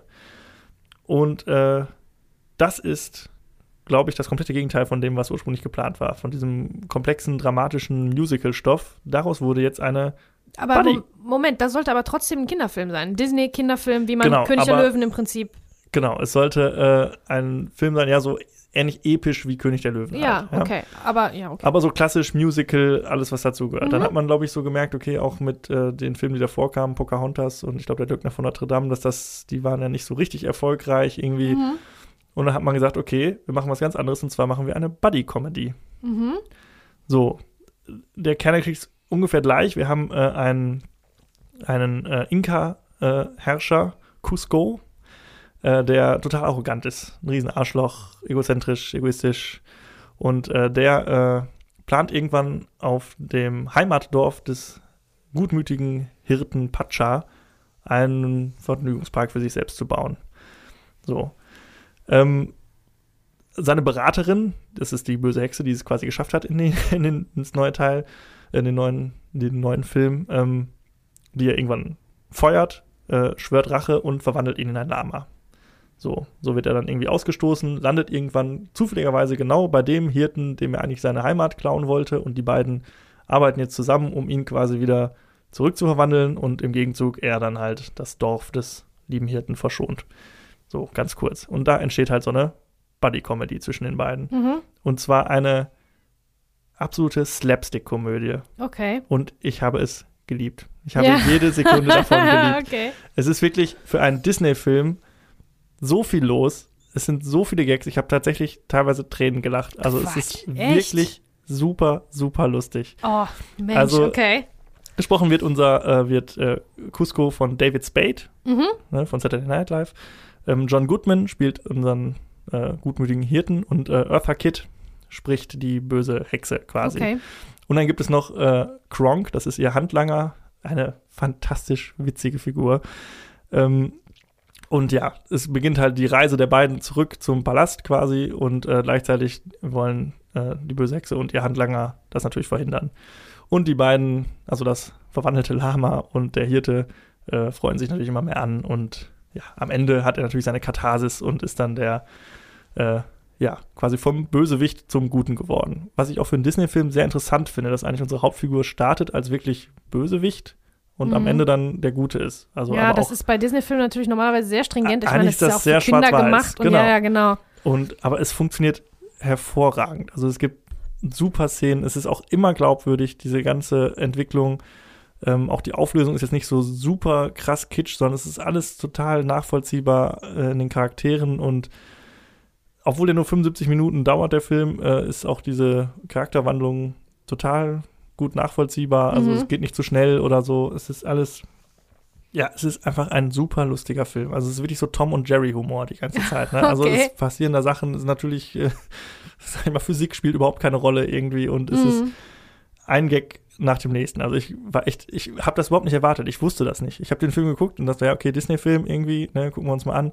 Und dann feuern die aber aus allen Rohren. Also wirklich ist es wirklich großartig. Aber auch die Geschichte funktioniert total gut. Also es ist für mich wirklich neun von zehn. Also vollkommen überrascht für mich. Jetzt werden viele sagen, wie, ja, wenn man den nicht kennt, also den muss man doch kennen, aber ich kannte den nicht und das war wirklich, ich war total begeistert. Eine Offenbarung. ja, eine Ja. absolute Offenbarung. Also okay, da bin ich angucken, gespannt. ich angucken, kenne nämlich auch nicht, dann äh, 75 Minuten ist ja auch, ja, ist ja auch was anderes, so als wenn du da so ein zweieinhalb Stunden, dann denkst du, oh Gott, ja, Ja. 75 Minuten Also guckst du natürlich ganz schnell Film. weg, ne? Ich, also ganz anders als alle anderen Disney-Filme, die davor kamen und auch danach. Und also, ich, also auch einen ein- eigenwilligen äh, äh, künstlerischen Stil so von den Zeichnungen her, Mhm. aber wirklich ganz, ganz fantastisch. Super Film. Cool. Ähm, lustig ist, dass ähm, der ursprüngliche Regisseur ähm, Roger Ellers ja das äh, Projekt verlassen hat und äh, nach dem Snyder Cut der Justice League gab es auch so eine kleine Bewegung Release mhm. the Elders Cut. Also ja. man möchte auch, würde gerne die Originalversion äh, Kingdom of the Sun sehen. Okay. Ähm, aber ich finde, das, was jetzt am Ende dabei rausgekommen ist, ist wirklich, gerade im Kontext von anderen Disney-Filmen, ist der so außergewöhnlich und ähm, ich fand den wirklich hilarious. Also es gibt da eine Szene, also für all die ihn gesehen haben, die Szene mit der Pinata. Ich ich, wenn ich was zu trinken im Mund gehabt hätte, wäre ich erstickt. Also, ja. okay, boah, das ist natürlich aber jetzt. wirklich. Mensch, den hast du jetzt aber richtig verkauft. Also, also mir hast du das verkauft, ich ja, gucke mir den an heute Abend. Auf jeden Fall angucken. Ich kann den nur abfeiern, den Film. Auch, also die, die Szene mit der Brücke, mit der Hängebrücke, es gibt eine Szene mit der Hängebrücke, die, wo ein Großteil der Charakterentwicklung stattfindet. Super. Also auch da mit der, mit der Physical Comedy, mit dem Slapstick dabei und gleichzeitig diese Charakterentwicklung. Also wirklich toll. Super Film. Also instant einer meiner absoluten Lieblings-Disney-Filme geworden. Okay, ja, mega. Ich komme aus dem Schwärmen nicht raus. Das, ich das ist ja Wahnsinn. mega. Und ich hatte den null auf dem Schirm. Ein Königreich für ein Lama. Irgendwie, auch wenn man so an diese Disney-Meisterwerke denkt, klar, da ging es an Ariel, König der Löwen, Schön und das Biest, irgendwie. Mhm. Und dann kommt ein Königreich für einen Lama. Ist ja auch so ein Titel auf Deutsch, wo du denkst, ja, ah, das ist so ein bisschen. Ja, der hat auch keine Musical-Elemente mehr. Also am Anfang gibt es eine Musiknummer das von mega, Tom Jones. Weil das finde ich nämlich ganz, also das genau. stört mich nämlich sehr. Das hat man halt alles komplett über den Haufen geworfen. Leider natürlich zulasten von dem lieben Sting, äh, dessen Musik wir dann nicht zu hören bekommen. Mhm. Ähm, es gibt am Anfang eine Nummer von Tom Jones, die gesungen wird, und das war es dann auch. Ähm, die Musik von Sting ist aber auf dem offiziellen Soundtrack noch zu finden. Also okay. wenn man das äh, gerne noch hören möchte. Es sind wohl auch sehr gute Lieder dabei, also wird auch äh, viel abgefeiert im Internet, weshalb man wahrscheinlich auch die Originalversion gerne mal sehen würde ja. oder gesehen hätte. Wird natürlich nicht passieren, weil äh, bei Zack Snyder war es jetzt ja so, dass ganz viel Material schon äh, existierte, das nur anders zusammengeschnitten werden musste und hier müsste ja neu gezeichnet werden und alles Mögliche. Also mhm. Von daher wird das nicht passieren, aber. Aber wer ja. weiß, das Internet ist machtvoll, ne? Wenn sich alle da, wenn sich da ja. viele, viele, viele, viele finden, dann Warum Wer weiß, ne? ob man das also, irgendwann mal sieht. Genau, also wirklich absolute äh, Empfehlung und äh, irgendwas wollte ich noch sagen, aber ich habe es vergessen. Egal, guck den Vor Film. Lauter Schwärmerei. Guck den Film auf jeden Fall. Ja, ja, auf jeden Fall, mache ich. Das mache ich. So, also ich glaube, wir kommen dann von einer Schwärmerei in die nächste, ne, oder? Ja, wahrscheinlich schon. Es ist so, ich habe mir diesmal einen Hauptfilm ausgesucht, der ist natürlich sehr offensichtlich, aber es ist tatsächlich einer meiner Lieblingsfilme. Nicht nur aus diesem Jahr, nicht nur aus diesem Monat, sondern ich liebe diesen Film einfach. Und zwar geht es sich um Snatch. Snatch ähm, kenn, kennen bestimmt alle. Also ich würde mich jetzt schwer wundern, wenn jemand zuhört, der den nicht kennt, weil das ist natürlich so ein, so ein Popkultur-Schatz. Also den kennt man, so wie Pulp Fiction auch bisschen haut das auch alles in die gleiche Kerbe, weil bei Snatch geht es natürlich, ähm, was heißt natürlich, also wir, wir tauchen ab in sein äh, Kleinganöven-Milieu und auch Großganoven-Milieu, also wir treffen große Gangster und äh, kleine arme Schluckergangster und ähm, das, die ganze Handlung entwickelt sich aufgrund eines gestohlenen Diamanten.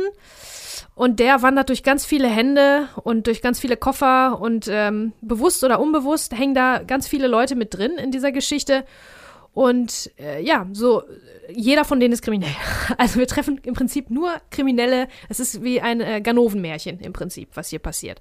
Und manche von diesen Kriminellen, von den kleinen Ganoven, mögen wir mehr als andere. Also hier ist trotzdem ganz klar rausgearbeitet, wer unsere Sympathieträger sind. Ähm, es ist einfach wirklich ein ganz, ganz toller Film, der auch mit nach allen Regeln der Kunst, ähm, mit allen Kameratricks und allen Schnitttricks und mit dem geilen, geilen Soundtrack aufwartet. Also wahnsinnig gut. Also, zu den Eckdaten. Das ist ein Guy Ritchie-Film. Guy Ritchie, äh, mittlerweile auch dafür bekannt, dass er Madonna geheiratet hat. Nein, Spaß. Also der hat viele tolle Filme gemacht. Vor Snatch war es sein zweiter Film. Vorher hat der Bube Dame König Gras gemacht. Lock, Stock and Two Smoking Barrels. Sperriger ja. Titel. Er war so ein bisschen so, weil du es ja auch gerade schon gesagt hast, so der britische Tarantino dann irgendwie. Ne? Voll. Ne? Kam dann so. Genau, der ist ja im Prinzip der ähm, britische Tarantino. Ähm, äh, und diese, dieser Film, also Snatch, folgt so ein bisschen Bube, Dame, König, Gras auch. Also das ist, spielt so alles in, dem, in der gleichen Welt, nur mit viel mehr Budget. Also Guy Ritchie, wie du schon gesagt hast, ist Brite und eigentlich ist Snatch auch damals ein ganz kleiner britischer Film gewesen mit ganz wenig Budget. Da äh, wird auch viel drüber hergezogen. Ich habe nämlich ein Making-of gefunden von damals. Das habe ja. ich mir noch schnell äh, reingezogen. Das ist ganz, ganz witzig. Ähm, ja, also wenig Budget, aber ganz viel Kreativität. Ähm, und ein super Produzent auch, der das alles hat einfach gemacht hat und ermöglicht hat und die verrücktesten Ideen, da muss ja auch erstmal einer kommen, der sagt, ja, komm, mach das mal. Mach das mal so, wie du das für richtig hältst, Guy Ritchie. Ne? Ja. Der war ja auch ein junger Typ, ich glaube, noch keine 30 oder knapp 30 da irgendwie. Und ähm, dann denkt er sich irgendwelche ganz abgefahrene Sachen au- aus, die vorher noch nie einer gesehen hat. Und äh, das wird so zum neuen Style, ne? zu diesem neuen Ganoven-Style. Ähm, jetzt bin ich schon ins Schwärmen gekommen. Also es spielen mit Jason Statham, Brad Pitt, Benicio del Toro, Dennis Farina, Vinnie Jones, der Fußballer, Oh ja. Alan Ford, äh, Lenny James, Stephen Graham und einige andere. Ähm, Brad Pitt ist Mickey, ein Pikey, sagen die immer. Das ist ein sehr herablassender Begriff für ein Nomadenvolk, ein irisches Nomadenvolk, was in Trailern ähm, um, die, um die Gegend zieht. Ähm, ja, die nennen die Pikeys. Und äh, mir bleibt nichts anderes übrig, als sie auch so zu nennen, weil die werden die ganze Zeit so genannt. Also ein, ähm, äh, eine Nomade sozusagen. Und der, den versteht keiner. Das ist so ein bisschen der Witz an der Sache. Brad Pitt spricht immer, der ist Mickey und ähm, der macht irgendwelche Deals da zusammen mit seinen Kumpels und niemand versteht den. Also im Film versteht den auch keiner. Das wurde so gemacht, kleine Trivia direkt schon am Anfang, weil Brad Pitt ist nicht so richtig, also der kann alles. Den Akzent nicht hingekriegt. Der, der kann alles und ich liebe den sehr, aber der kann einfach kein, konnte keinen Londoner Akzent damals. Hat er nicht hingekriegt. So, und dann haben die den Charakter so geschrieben, dass einfach niemand den versteht. Und weil bei Bube, Bube Dame König Gras, Gary Ritchies ersten Film, viel bemängelt wurde, dass man die Leute teilweise nicht versteht. Weil die so Slang reden, Mhm. weil die so urbritisch, weil, ne? Ganz schwierig. schwer zu verstehen. Also wenn man den im Original guckt, was ich auf jeden Fall ähm, empfehlen würde, wären vielleicht Untertitel nicht so Ja, schlecht, weil man Fall. hört einfach dieses britische Englisch und dann so einen starken Dialekt hört man einfach viel seltener als das amerikanische. Ich finde das schwieriger Ja. zu verstehen teilweise.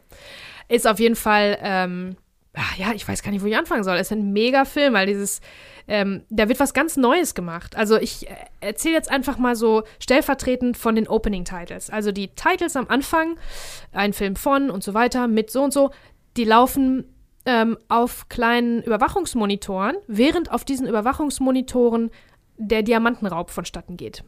Ähm, und die Kamera schwenkt immer von einem Monitor zum nächsten und wieder zum nächsten und in dem, in dem Bild, es ist wie so ein Bild im Bild-Ding, Ja.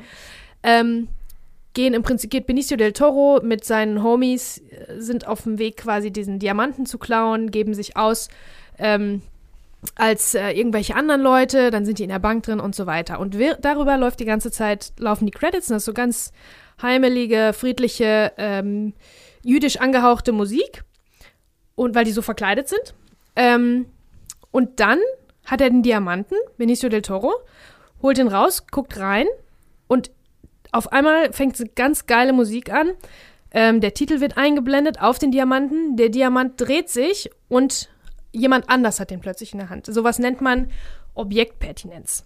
Wenn ein Objekt im Prinzip von einem in die nächste Szene führt. Also jemand legt Geld hin, an einem ganz anderen Ort, in einer ganz anderen Geschichte nimmt, wird das Geld Ja. wieder weggenommen sozusagen. Ja, und so, so ein, so ein Matchcut, so wie auch Matchcut, genau. ganz berühmt äh, 2001 Odyssee im Weltraum, der Knochen quasi, der so hoch fliegt und dann verwandelt er sich in das Raumschiff quasi. Genau. Wobei hier ist es ja tatsächlich der ein und derselbe Gegenstand. Also es Genau. ist nicht nur die gleiche Form quasi, sondern es ist ein und derselbe Es ist Gegenstand. ein und derselbe Gegenstand. Und äh, in, so geht das weiter. Ne? Also der Diamant ist bei jemand anderem in der Hand.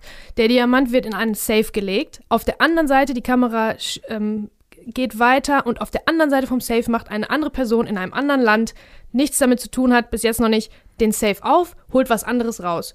Holt äh, eine Tasche mit, mit goldenen Armbändern und so weiter raus. Das ist, glaube ich, dann im Pfandhaus. Der hat dann diese Tasche. Die Tasche wandert wieder weiter. Und am Ende, also wir, so kriegen wir alle Charaktere vorgestellt. Da gibt es dann jeweils immer ein Freeze, ein cartoonartiges Bild, ähm, farblich abgesetzt mit äh, dem Namen von diesem Charakter. Und dann geht's wieder weiter. Und so wie dieser, so wie diese Opening-Titles sozusagen sind, guckt euch die mal an, wenn ihr keine Zeit habt, einen Film zu gucken. Diese Sequenz, die sagt schon einiges, weil du gehst weg von dem Diamanten, triffst den und den und den und den und alle sind mit irgendwelchen illegalen Ja. Sachen beschäftigt. Einer ist beim Kartenspiel, der andere ähm, Geldwäscherei, der andere, weiß ich nicht, klaut gerade was. Und am Ende kommst du wieder zum Diamanten. Also der Diamant Ja. bringt die Geschichte in Gang und bei dem endet es auch, aber auf dem Weg dahin, bis zum Ende des Films, treffen wir ganz viele Leute, die ganz viele andere kriminelle Dinge machen und irgendwann wird es auch ganz schön gefährlich für unsere Hauptcharaktere, Charaktere. aber äh, bis dahin ist a wild ride sozusagen. Ja, also ist Film- richtig toll. Also der Film, wenn du die ersten Minuten guckst, weißt du quasi direkt, was losgeht. Also du bist Genau. direkt voll abgeholt, äh, der ganze Style hast du direkt verstanden. Das hat er auch schon in Bube am König Gras am Anfang ist es auch so, genau. gemacht. Nicht ganz so elaboriert und mit ganz so viel Budget, wie Ja, es ja. jetzt der Fall ist. Aber ähm, ist auch, finde ich, total interessant, gibt es kaum noch, ne, dass einem quasi am Anfang des Films alle Figuren so vorgestellt werden, so in, auch mit dieser, äh, mit dieser Beschriftung irgendwie und dann un- unten drunter. Ist so ein bisschen flashy irgendwie auch und auch ganz cool. Gab es jetzt bei Ja. Suicide Squad auch, dem Mhm. beschissenen Film. ähm, aber ist eine Aber ganz ist- coole, coole Idee. Vor allem bei so Ja, einem großen Ensemble natürlich Genau. auch wirklich interessant. Du kannst natürlich nicht dir das merken. Also du musst schon aufpassen während des ganzen Films, ne? Also ähm, das, äh, da, du musst, das, der verlangt dem Zuschauer schon einiges ab, ne? Dass die Fäden beieinander gehalten werden, weil es sind viele Leute, ähm, die teilweise durch blindes Glück und ohne Sinn und Verstand ähm, miteinander in Kontakt kommen. Also man muss schon wirklich dabei bleiben. Man kann jetzt nicht irgendwie äh, sich ablenken lassen.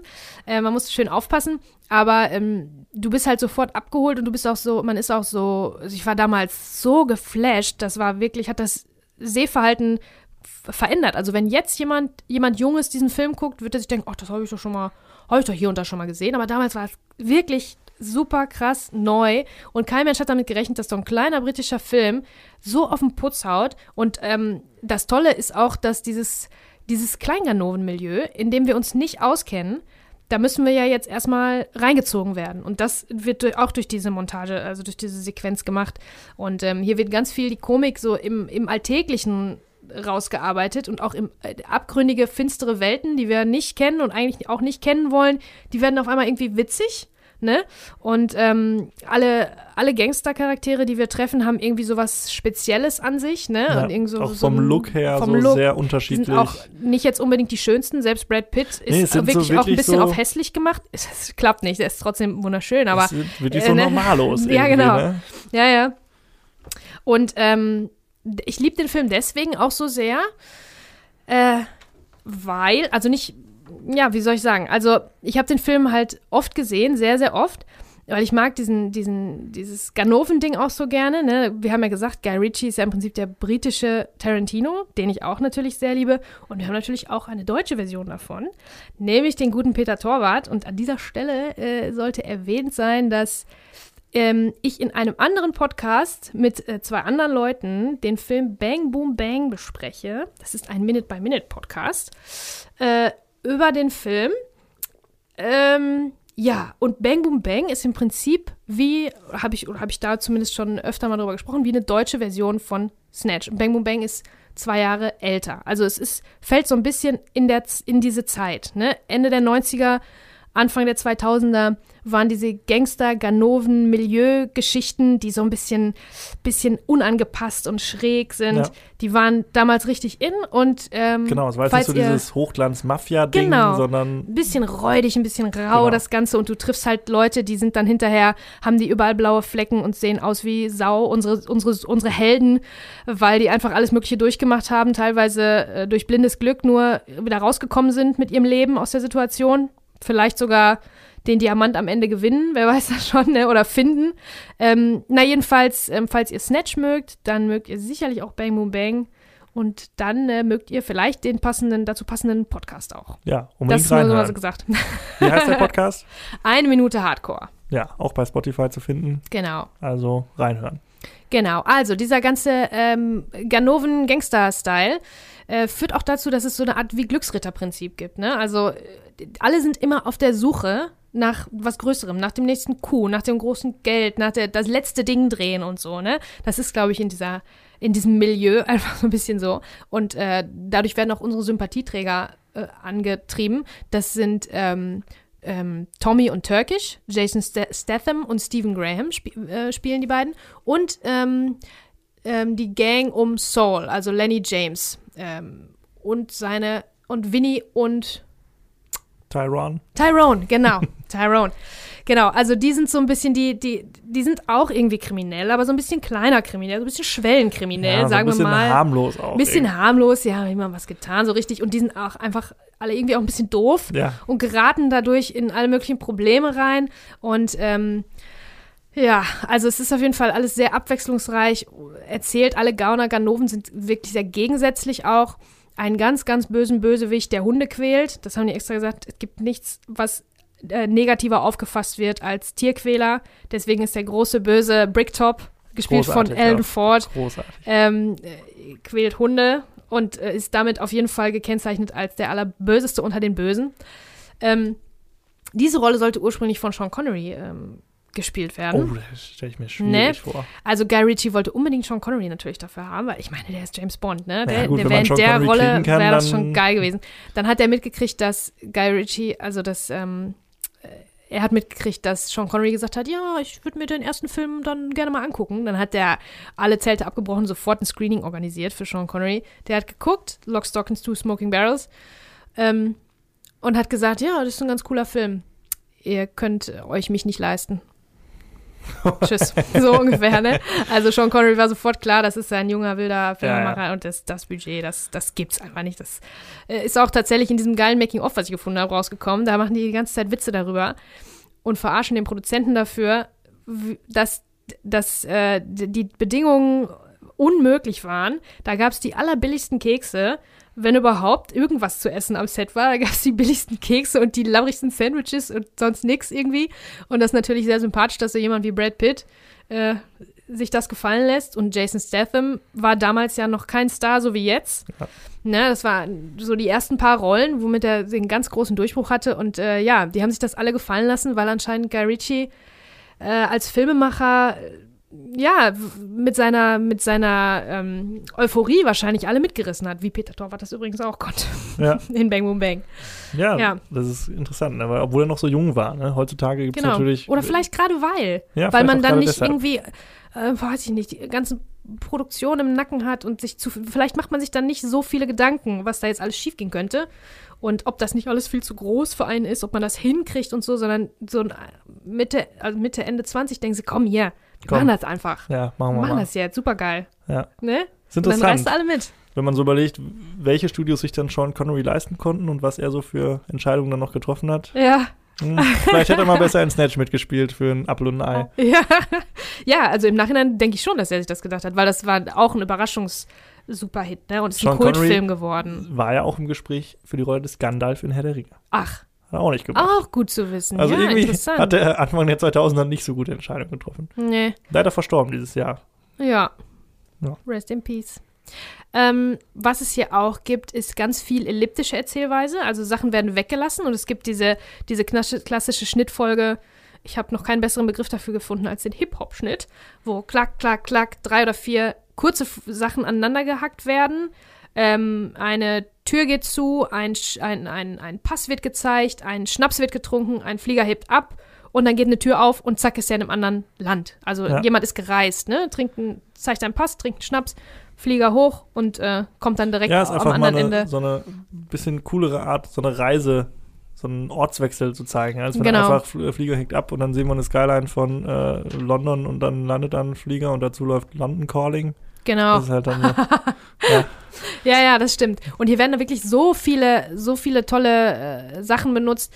Ähm, ganz viele Zooms oder Randsprünge, Time Warps, also sowohl ähm, sch schneller laufendes als auch langsamer laufendes ähm, Bild, Jump Cuts und alles ist sehr, sehr zackig und dynamisch und schnell. Und Ja. Guy Ritchie hat auch im Making of gesagt, er wollte no fat whatsoever. Also er wollte nichts Überflüssiges, kein Fett. Ja, kein, und da nichts, ist ja, nichts Nerviges dran haben am Film. Nur zack, zack, zack, richtig. genau, und da ist ja zum Sachen. Beispiel so eine Reisesequenz oder sowas, ist ja Genau. sehr sperrig so. Die Ja, erzählt ja. ja jetzt auch nicht viel, außer Person A geht, also Person geht von A nach B. Ja, Und das ist natürlich, wenn man das dann noch so ein bisschen stylisch aufbereiten kann, super. Und ich finde auch diese ganzen Szenen, die ja in, ich glaube, New York spielen sollen, die hundertprozentig nicht in New York Na. gedreht sind. ne? Es ist ja auch alles so, ich glaube, das ist auch noch so richtig übertrieben, irgendwie im Hintergrund, so richtig, ja, ja wir sind jetzt in Amerika. Ja, ne? ja, Müsst ihr uns genau. jetzt einfach mal glauben. genau. Aber das hat ja auch alles total seinen Charme irgendwie. Und Voll. das, man merkt halt, dass da sehr viele Ideen reingeflossen sind, um das halt so zu erzählen, wie es erzählt ist. Ja. Ja, also es ist wirklich äh, durch und durch ein toller Film. Also es gibt schon, ich finde hinten raus hat der schon die ein oder andere Länge.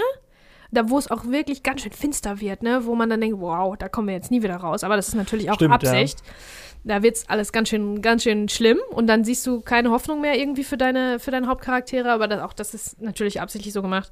Und ähm, am Ende gibt es eine Überraschungswendung. Jemand, mit dem keiner gerechnet hat, äh, ist der große Gewinner und ähm, unsere Hauptcharaktere, äh, Turkish und Tommy, sind dann zum Schluss äh, auf dem Campingplatz, wo noch fast, wo die noch fast festgenommen werden, weil die Polizei da gerade ist. Also der Campingplatz von den Pikeys, sag ich jetzt mal, von diesem Nomadenvolk. Niemand ist mehr da. Ähm, und äh, auch diese Szene, ja, also die kommen nur durch Glück, weil denen gerade der Hund auf den Schoß springt, kommen die da wieder raus. Also es äh, Ja, lässt sich halt- gar nicht so richtig irgendwie die ganzen Fäden, die hier auseinanderlaufen, die fransen hinten so ein bisschen aus. Ich finde, die kommen nicht alle so ganz sauber wieder zusammen, aber Fakt ist, blindes Glück lässt zumindest unsere Ja, Hauptfiguren da rauskommen. Ja, genau, das Glück ist mit den Dummen. So kann man das äh, zusammenfassen, ja. Ja, das Genau. ist einfach super. Also, das ist ja auch so ein bisschen bei Guy Ritchie so zum Trademark geworden oder bei vielen seiner Filme, dass es so verworren ist und man sich immer fragt, okay, wie kommen wir aus der ganzen Nummer raus? Genau. Und auf einmal trifft es irgendwie alles auf unvorhergesehene Weise Ja. aufeinander. Was auch immer so gerade so die letzte Viertelstunde von so einem Film, so die ist dann häufig so mit gutem Soundtrack irgendwie untermalt und auf einmal lösen sich die ganzen Probleme irgendwie, Ja, ja. teilweise wie von Zauberhand und äh, man als Zuschauer, das ist halt immer sehr, ja, aufregend anzuschauen Das und stimmt. macht super viel Spaß. Ähm, was auch super, super mega gut ist, natürlich der Soundtrack. Da ist Ja. auch sogar Oasis drauf. Da ist der ganze Song Fucking in the Bushes von Oasis ist eine ganze Sequenz, die Box-Sequenz, die ganz berühmte. Ist ein ganz toller Oasis-Song. Der wird von vorne bis hinten die ganzen 3 Minuten 43 oder wie lange der ist wahrscheinlich gespielt. teuer genug, dann sagt er, ja, genau, muss jetzt, nehmen wir den komplett. Der muss durchlaufen. Ja, das hat auch mal alles mega Geld gekostet, glaube ich, die ganzen Rechte zu kaufen. Aber da ist super, super Musik dabei, ne, die man auch vorher nicht kannte. Ja. Und Oasis ist natürlich auch Teil dieser Zeit, ne? Also Brit-Pop, Brit-Rock war Ja. da auf seinem Höhepunkt und ähm, Golden Brown erinnere ich mich noch dran. Ja. Super geil. ähm, was wollte ich noch? Boah, ich habe ja jetzt schon ganz schön viel gesagt, ne? Also ich äh, liebe diesen Film und äh, ich hoffe, ihr auch. Ja, also ich habe den damals nicht im Kino geschaut. Ich habe den dann äh, später irgendwann, ich glaube, auf DVD gesehen ähm, bei einem guten Freund von mir. Der hatte sowohl Bube, Dame, König, Gras als auch Snatch. Und die waren für mich auch immer, wie du schon sagst, immer so, die gehörten so ein bisschen zusammen irgendwie. Die Mhm. waren ja auch, also direkt nacheinander und haben ja auch so das gleiche. Ja, man kann sich schon vorstellen, dass das im gleichen Universum oder Mhm, im ja, ja. gleichen, äh, äh, dass das spielt. Und ähm, ich habe mir immer so ein bisschen unterbewusst die Frage gestellt, okay, welchen Film finde ich, finde ich besser? So, klar, muss man jetzt gar nicht entscheiden, ist ja vollkommen wurscht, sind beides großartige Filme. So, ich war immer so ein bisschen mehr der Fan noch von Bube, Dame, König, Gras Ja? irgendwie. Ähm, der hatte für mich noch mehr so dieses Indie-Underground-mäßige irgendwie. Ja, so. da merkt man schon. wirklich so, der ist so, das ist so, deshalb mag ich auch Reservoir Die Dogs haben gar kein. Geld. Genau, die haben so gar kein Geld. Das will ich Die müssen sich alles irgendwie einfallen lassen, Ja. weil die kein Geld haben. Ja, und äh, den mochte ich immer einen Ticken mehr, aber das ist ja wirklich, also wir reden hier von 99 und 98 Prozent. Also Okay. das ist wirklich, also klar, super geiler Film. Ich liebe Ja. Snatch auch äh, immer wieder gerne geschaut. Also so viele zitierwürdige äh, Szenen irgendwie dabei. Ja. Und hat für mich auch Brad Pitt so mal richtig auf die Scheibe gebracht. So vorher war immer so ein bisschen so, ja, ja Brad Pitt hier, sieben Jahre in Tibet und äh, Ron Fight Club kam aber vorher raus. Fight Club ne? kam auch vorher, hatte ich aber erst danach dann gesehen. Oh, okay. Und dann so Snatch, okay, ja, cool. Äh, Brad Pitt ist ja doch eine ganz coole Sau. Und dann Fight Club gesehen und dann, okay, Brad Pitt ist die coolste Ist Sau. ja der tollste Ähm, also von daher äh, war das auch irgendwie so ein Ding. Ich mochte auch Jason Statham in der Rolle sehr. Der ist Ja. ja danach so krass in dieses Action-Fach abgedriftet, was Leider, ihm auch ja. sehr, ja, liegt ihm aber auch sehr. Also er bringt ja die, schon. mhm. bringt die Physis auf jeden Fall mit. Ich glaube, er war Schwimmer oder Turmspringer oder so. Auch Das habe ich auch früher. mal gelesen. Schwimmer, Ne? ja. Also ist ja auch, also bringt das alles mit.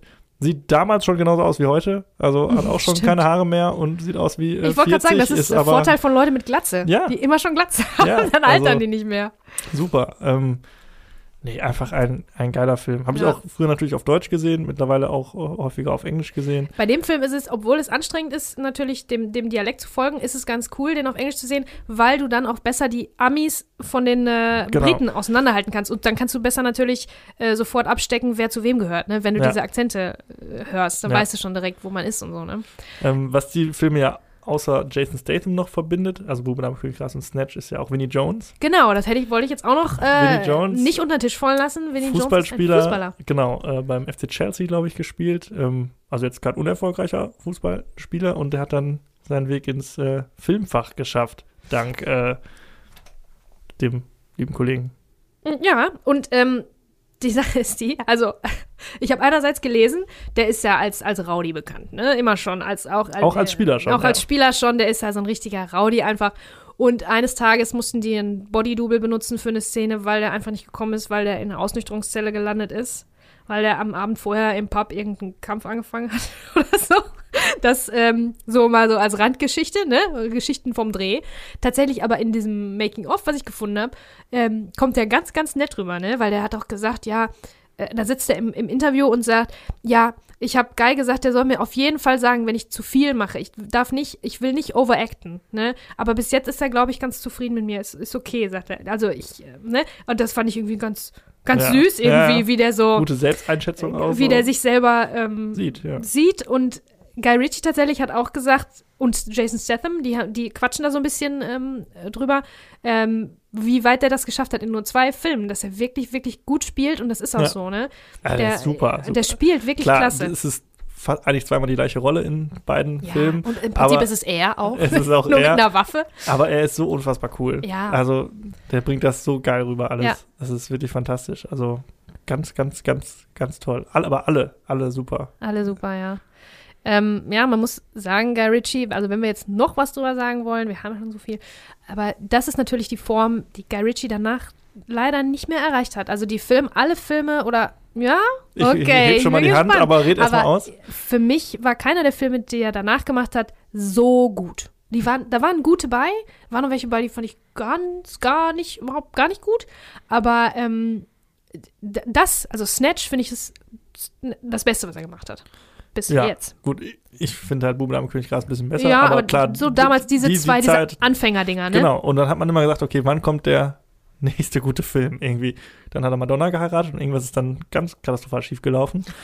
also, ähm, diese Sherlock Holmes-Filme sind so okay. Ähm, King Arthur fand ich auch nicht so gut. Dazwischen waren ja auch noch so ein paar Sachen. Re King Arthur zum Beispiel fand ich ganz gut, aber äh, nicht zu vergleichen Ja. natürlich. Da gab es noch äh, Revolver, Revolver, und genau. Rock'n'Roller. Ja, auch so, da hat er es Aber so versucht. geht so irgendwie, ne? aber ja. dann, hast du The Gentleman schon gesehen? Ja, Gentleman habe ich gesehen. Den finde ich großartig.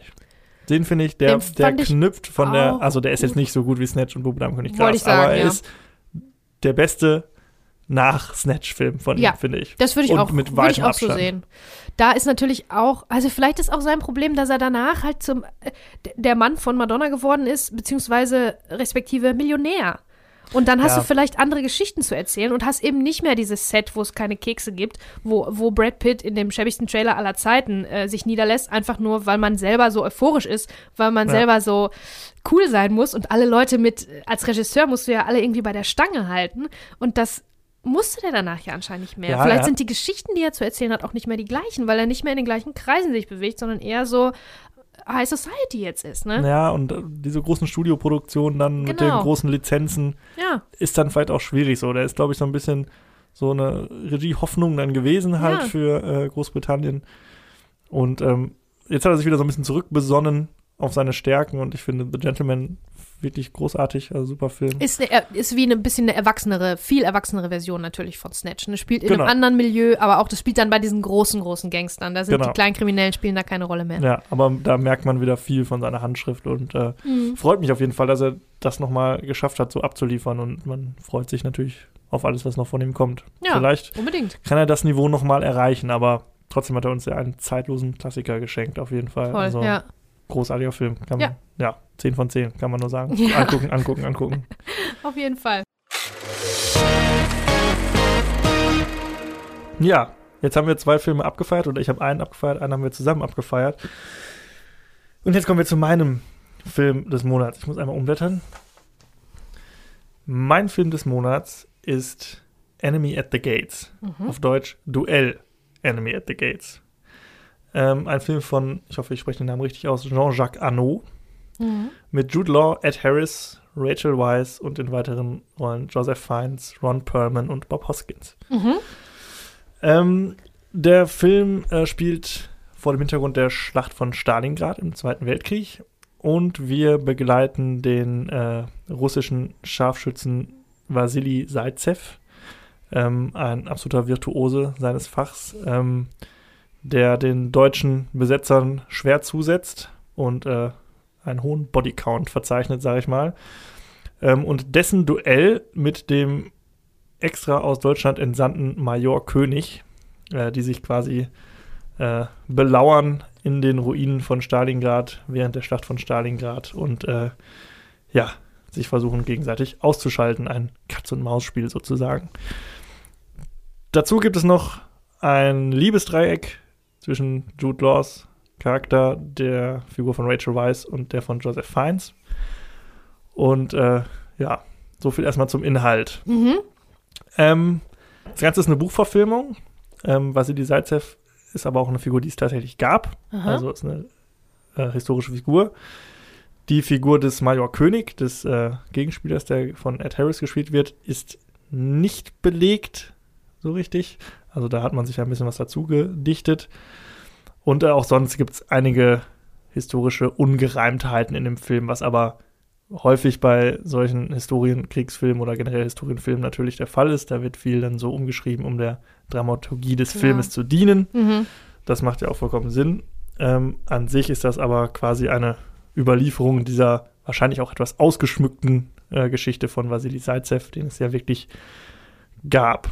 Ähm, der Film ist, also sieht sich vielen Kritiken ausgesetzt, zum Teil von äh, Zeitzeugen, von russischen Veteranen, die nicht so ganz einverstanden sind, wie sie, ihre Kollegen oder die Russ Rote Armee dargestellt werden. Ähm, er bekam, wurde auf der Berlinale gezeigt 2001 und wurde da ziemlich verrissen. Oh, echt? Okay. Und zwar so sehr, dass der Regisseur äh, sich veranlasst gefühlt hat, nie wieder einen Film auf der Berlinale zu zeigen. wow, okay. Ähm, ja. Ich habe diesen Film ausgewählt, weil er natürlich Anlass zur Diskussion über eine alte Frage äh, gibt. Ist es ein Kriegsfilm oder ist es ein Antikriegsfilm? Gibt es überhaupt so Ja. etwas wie Kriegsfilm und Antikriegsfilm? Gibt es überhaupt Antikriegsfilme? Ähm, da können wir gleich drüber sprechen. Wir können erst noch mal äh, so ein bisschen allgemein sprechen. Also Jude Law, äh, klar, kannte man aus Gattaca vorher, der talenti- talentierte Mr. Ripley, hat danach in den äh, Sherlock Holmes-Filmen ja auch mitgespielt von Mhm. Guy Ritchie und jetzt Ja. zuletzt in Fantastische Tierwesen äh, den jungen Dumbledore gespielt. Mhm.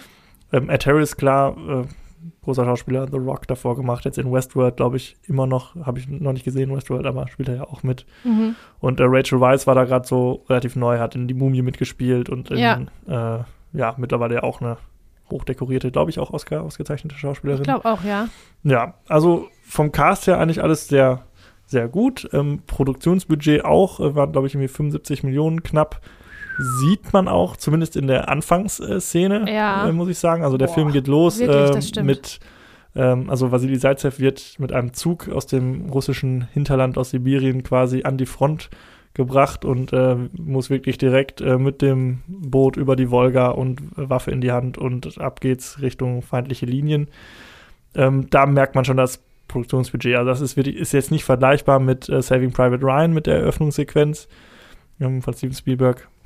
Aber ist schon sehr eindrücklich, also sehr spektakulär und sehr, äh, ja, nimmt einen schon sehr, ist sehr mitreißend Mhm. inszeniert auf jeden Fall. Und Jude Law, äh, der unser Haupt, äh, unsere Hauptfigur spielt, Vasili Zaitsev, ich glaube, der sagt die ersten 15 Minuten oder, 10, oder lange, der sagt Ja. einfach gar nichts, der hat gar keinen Text, der guckt nur, der macht nur ganz große Augen, wie der Zuschauer auch. So, jetzt, bin, jetzt Genau, ist er im Krieg irgendwie, ne? Alles explodiert überall die ganze Zeit. Also, genau, man ist auch bei, irre. die ganze Zeit mit ihm dabei also, Genau. äh, und erlebt es quasi mit ihm. Man wird mit ihm in diese Situation geworfen.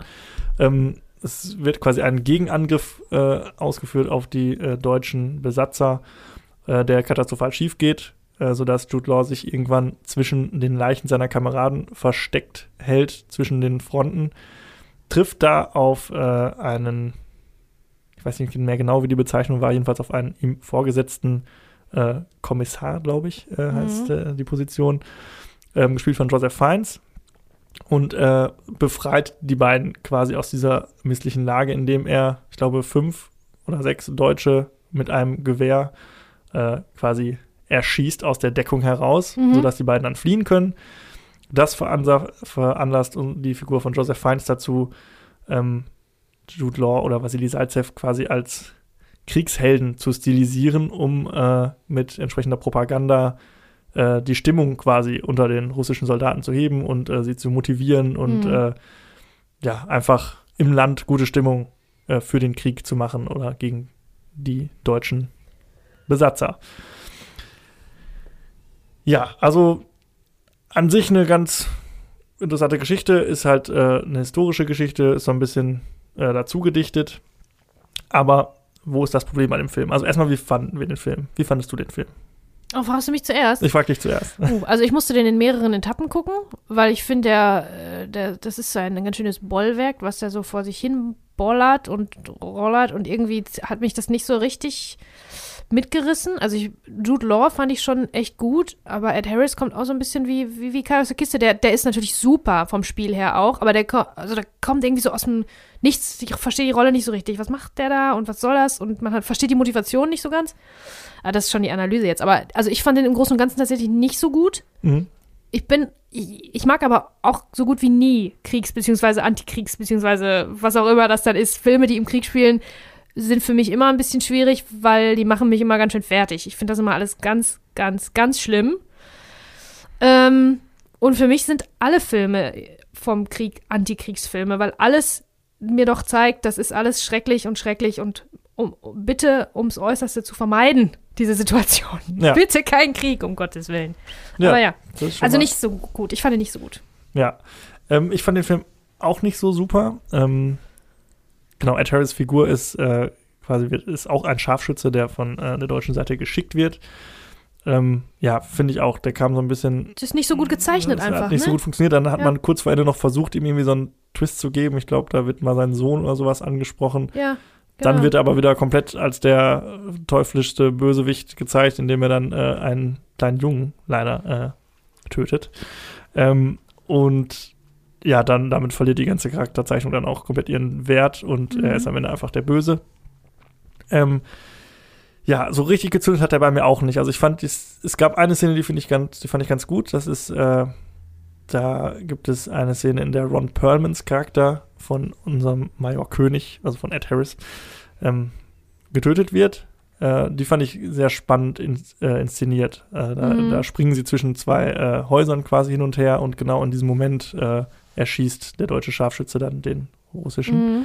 Also inszeniert ist das auch tatsächlich alles ganz gut. Das hat ja alles so ein bisschen, ein bisschen Western-Style teilweise auch. Genau. Ein bisschen High-Noon-Stimmung. Und ein bisschen Hitchcockig ist das alles auch. Ne? Finde ich ja, so ein bisschen Suspense, Suspense hat genau. das. Ähm, ja. Genau, es gibt immer mal wieder diese Szenen, wo sie sich quasi gegenüber sind und äh, wo sich fragt, wie kommen die jetzt aus dieser Situation raus? Das wird dann mal mehr, mal weniger plausibel irgendwie äh, ja, erklärt. Ja. Mhm. Ähm, da gibt es die eine Szene in diesem, äh, ich glaube, in diesem Schmelzwerk oder so, in diesem kaputten, wo es da mit Spiegelungen und sowas gespielt wird.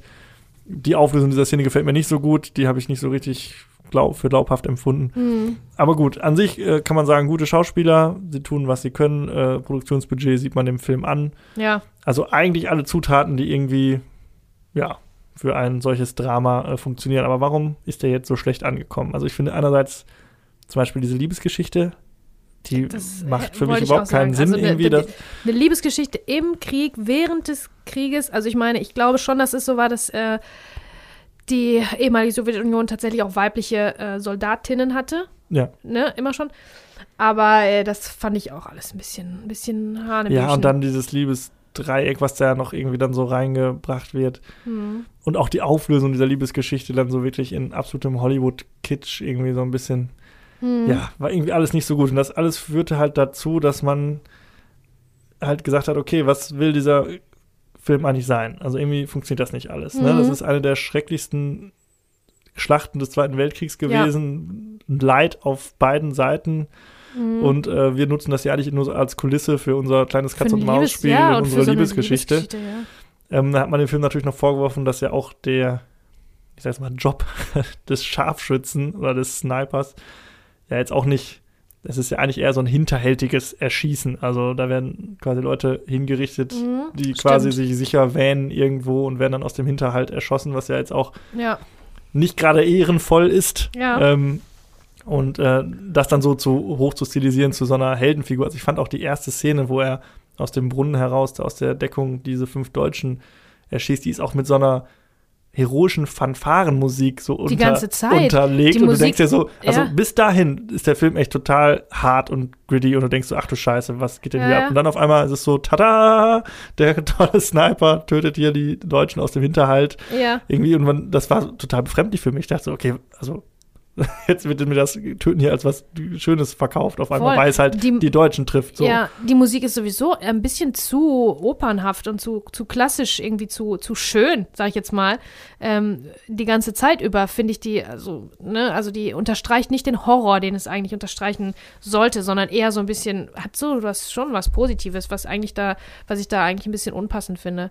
Was mich auch gestört hat, einmal ganz kurz, vielleicht kannst du da was zu sagen, äh, diese Prämisse, alle gehen immer Krieg machen und dann gehen die abends nach Hause und dann sind die in irgendwelchen Lagern. Ne? Äh, Ja. Wo ich dann denke, ist das so? Funktioniert das so? Geht man dann einfach, also tagsüber, weiß ich nicht, 8 Uhr steht man da ähm, an seinem Gewehr und dann erschießt man alle und dann geht man einfach nach Ja. Hause, dann geht man ins Lager, wo alle anderen sind, wo man dann feiert, wo man dann trinkt, wo man essen, wo man dann mit, mit, mit seinem Love Interest unter Umständen noch in der Koje landet. Das habe ich gedacht, das ist doch nicht, das ist doch nicht so im Krieg, also, äh, oder?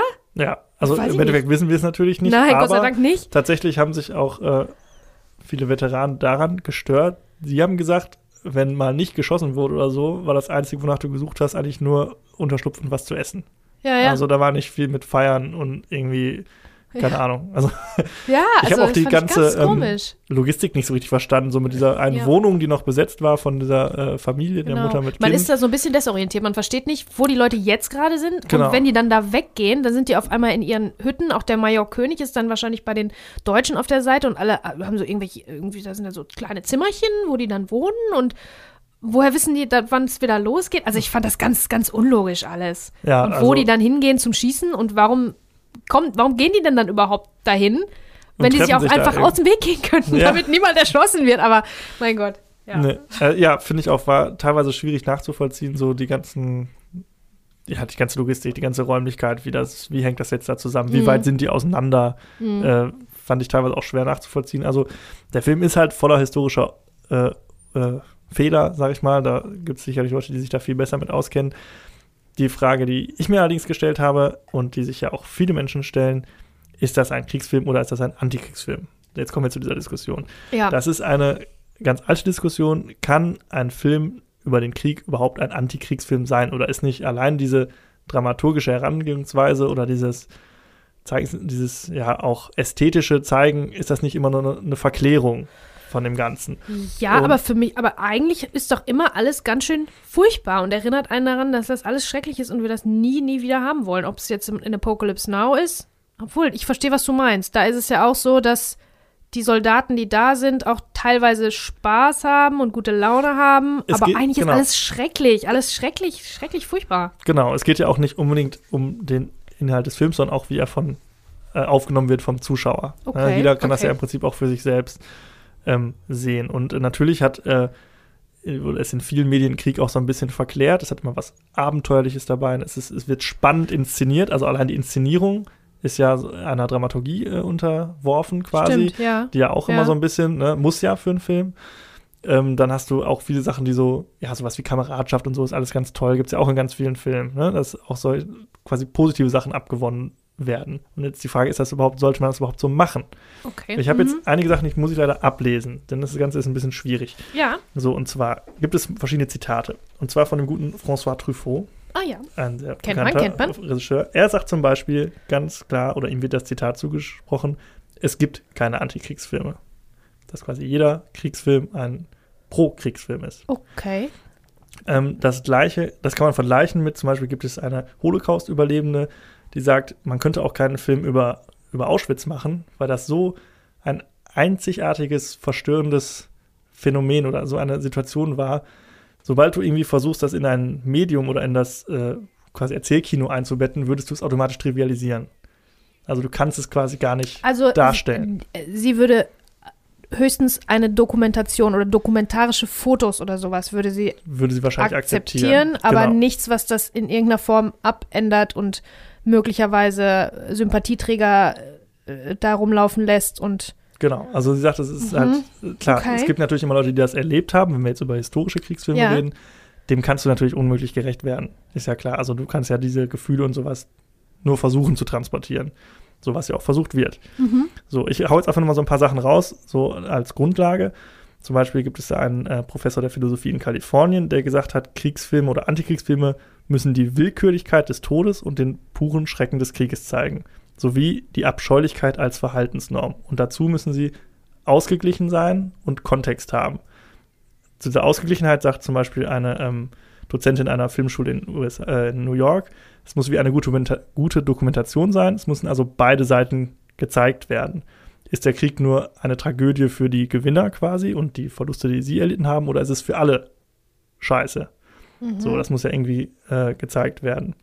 Und dann nennt sie zum Beispiel ähm, Full Metal Jacket, was natürlich einerseits kann man die Sinnhaftigkeit dieses Krieges in Frage stellen, aber da wird ja auch gezeigt, dass auch die ähm, amerikanischen Soldaten, denen wir folgen, natürlich auch Verlierer sind im Endeffekt. Ja, ja, ja, also, also dass beide Seiten quasi verloren haben. Ja. Also sie auch, die Amerikaner natürlich auch von ihrer Persönlichkeit her traumatisiert werden, was auch immer, oder auch umprogrammiert werden zu Tötungsmaschinen. So, ne? Das ist ja, ja. sie sind quasi auch Verlierer.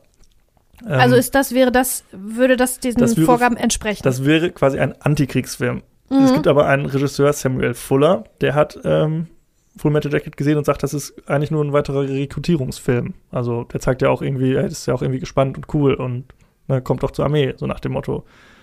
So, mhm. also man kann das alles ganz verschieden sehen. Steven Spielberg hat gesagt, jeder Kriegsfilm, egal ob gut oder schlecht, ist automatisch ein Antikriegsfilm. So wie das ich das auch empfinde, auch weil es immer willst, ne? schlimm, schlimm, schlimm ist. Genau. Ähm, Toby Miller ist ein äh, Autor, der äh, die äh, der über äh, Hollywood geschrieben hat und der sagt, dass Saving Private Ryan zum Beispiel jetzt von Steven Spielberg äh, ja kein Antikriegsfilm ist, weil der ja äh, quasi die Idee der USA als Retter der Menschheit so legitimisiert. Mm. Ja, kann man mm, auch wieder alles verstehe. merkwürdig sehen. So, das sind so ganz viele Meinungen, die man jetzt dazu haben kann. Ähm, man kann das aber jetzt runterbrechen, so wie du das gesagt hast, und da bin ich eigentlich auch bei dir. Zum Beispiel gibt es äh, ein Buch oder eine Abhandlung Krieg in Bildschirmmedien, da heißt es, da aber menschliches Empfinden sehr individu individueller Natur ist, können identische filmische Szenerien gerade aufgrund des subjektiven Gefühls ganz unterschiedlich bewertet werden. Das entscheidet darüber, ob ein Film als Kriegs- oder Antikriegsfilm wahrgenommen wird.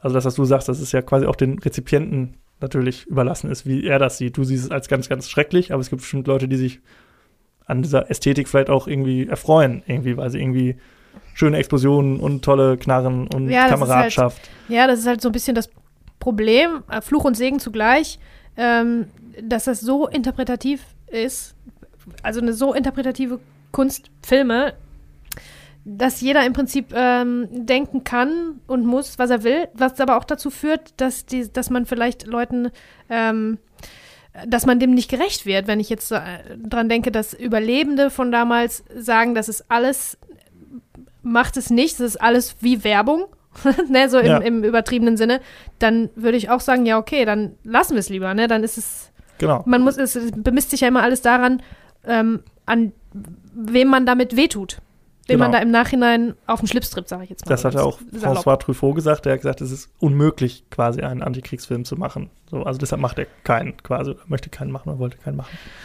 Andererseits weiß ich auch nicht, also im Film wird ja alles aufgearbeitet, alles, alles, was die Menschheit so erlebt hat, ist ja irgendwo in irgendeinem Film schon mal vorgekommen. Und das ist eine wichtige Sache, eine schlimme Sache, die die Menschheit erlebt hat. Und ich glaube auch nicht daran, Sachen unter den Teppich zu kehren und einfach nicht ja, nicht, drüber, nicht zu sprechen. drüber zu genau. sprechen. Über alles, was passiert, muss natürlich gesprochen werden. Und wenn darüber gesprochen wird, dann wird auch irgendwie drüber geschrieben und dann wird auch vielleicht ein Film drüber gemacht. Also das eine ergibt ja das andere. Ne? Also Film ist ja im Prinzip auch die Spiegelung von allem, was wir in der Gesellschaft so haben. Nicht nur von den guten Dingen, sondern von allem, auch von den, gerade von den schlechten Dingen. Oder? Ja, absolut. Und da ist ganz interessant, was zum Beispiel Francis Ford Coppola gesagt hat, nämlich wenn man einen Antikriegsfilm machen möchte. Ich meine, er hat ja Apocalypse Now gemacht, ja. aber er sagt zum Beispiel, finde ich ganz interessant, ich finde, um einen wirklichen Antikriegsfilm zu machen, dürfte er niemals in der Nähe von Schlachtfeldern oder Kriegsschauplätzen spielen, sondern eher in menschlichen Umständen, die weit davon entfernt liegen. Was ja komisch ist, weil er hat ja tatsächlich einen Antikriegsfilm in Vietnam gemacht. Ja. Ähm, äh, Andreas Kilp hat in seiner Kritik zu Saving Private Ryan geschrieben, einen Film gegen den Krieg zu schaffen, bedeutet den Krieg so langweilig, ekelhaft, sinnlos und zermürbend wie nur möglich zu zeigen und gleichzeitig zwei Stunden lang von nichts anderem zu erzählen. Mhm. Ja, okay, verstehe. Ne, also quasi könnte es ja einen Kriegsfilm machen, der aber sich jetzt nicht vielleicht an Schlachtenszenen oder spannenden Gefechten irgendwie ergötzt, sage ich ja. mal, sondern Mhm. halt eher auf die psychologisch, psychologische Ebene geht. Ich, ein Beispiel, den ich äh, mal gesehen habe, ist ähm, Johnny Got His Gun. Äh, Johnny zieht in den Krieg, ist ein Film über den Ersten Weltkrieg. Mhm. Der handelt eigentlich nur davon, dass ein, ähm, äh, ein Soldat äh, versehrt aus dem Krieg zurückkommt. Und zwar so versehrt, dass er keine Arme, keine Beine mehr hat und kein Gesicht mehr. Also er ist blind, stumm, taub und ist quasi in sich selbst eingeschlossen. Okay. So, und das ist ein Film, der quasi die ganze Zeit mit einer Voice-Over-Stimme die Gefühle dieses äh, Mannes quasi äh, widerspiegelt. Wow, das ist Also aber das ist ganz ein schön Film, finster. Boah. Wenn man mal richtig Bock auf schlechte Laune hat, Boah, guckt man sich ja den ganz an. Übel hört das sich das an, ja. Also ein wirklich schlimmer Film. Mhm. Das ist, wäre ja sowas, was diesem Anspruch gerecht werden würde. Es wird jetzt keine große Schlacht gezeigt, sondern es wird wenig, werden wirklich ausschließlich die Folgen gezeigt Mhm. und wie furchtbar Stimmt. die sein können. Ja. Ja, das ist natürlich alles total schwierig. Also es gibt halt super viel, also Filme wie Platoon, Saving Private Ryan haben wir drüber gesprochen. Ähm, auch Dr. Strangelove zum Beispiel ist ja auch quasi ein Antikriegsfilm, Ja, könnte man ja. jetzt so sehen. Ähm, ist halt ziemlich schwierig und ähm, im Endeffekt ist da wieder das, äh, ein Zitat, was ich gerade schon gesagt habe, ähm, oder an, anders ausgedrückt, der letzte Autor eines Films ist das Publikum. Also im Endeffekt sieht es ja jeder quasi für sich, was er äh, in so einem Film sieht. Ne? Und äh, das ist dann vollkommen egal, was der Regisseur sich vorgenommen hat. Am Ende entscheidet es ja der Zuschauer. Mhm. Aber Ja, aber ich finde die Prämisse schon, also dass der Regisseur sich vorgenommen haben sollte, das nicht zu verherrlichen, ist, glaube ich, das ist schon, das ist schon wichtig. Aber bei so einem Film, bei dem wir jetzt gerade sind, genau, jetzt Also können wir mal, wie bei- ist das bei Enemy at the At Gates? the Gates ist ja schon ganz schön, dann ist da eine Liebesgeschichte mit drin. Das ist ja schön im Prinzip. Ist ja schön, dass sich da zwei finden. Ja, Ah, Das darf ja eigentlich nicht sein. Da darf ja nichts Tolles irgendwie sein. Theoretisch großen- nicht, ja. Ne? Das ist, also wenn man das schon. jetzt so Ja, ja, als, aber jetzt, wo du's- ja. als Mhm. Dings nimmt. Ähm, Was mir auch noch einfällt, ist ähm, Dunkirk. Ist ja äh, ein relativ neuer Christopher Nolan-Film, ja, der filmisch natürlich super gemacht war. Ne? Und diese Zeitebenen, die da erzählt, die Musik und das Ganze. Aber da würde ich jetzt nach diesen Definitionen, die du da vorgelesen hast, würde ich jetzt das etwas verherrlichend finden. Oder? ja, also Weil die, die Manöver vom Piloten, ähm, die Schlachten an sich, natürlich sind die, sind, wollen die Leute alle da weg, aber dann sind da auch die Helden. Das ist ja auch immer sowas. Dann, kommst, halt- dann kommen die Helden, die dann die anderen retten. Ne? alle Was, was Positives ist, genau. ne? Was dann so ein, so ein, wieder diese menschliche Güte, die ich so mag, dann äh, sp- sprießt die da auf, aber nach den Definitionen, die du vorgelesen hast, wäre das vielleicht zu verherrlichend.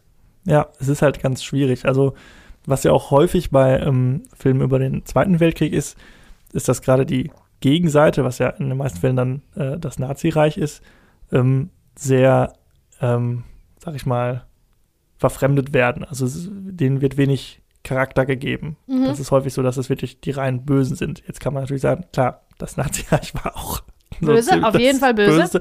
Aber da sind ja auch, stecken ja auch Menschen dahinter, die jetzt vielleicht die Ideologie nicht vertreten haben, die einfach mussten, so nach dem Motto, ne? Das wäre vielleicht auch mal ganz interessant. Und ähm, es gibt aber eine Lösung oder einen Lösungsansatz.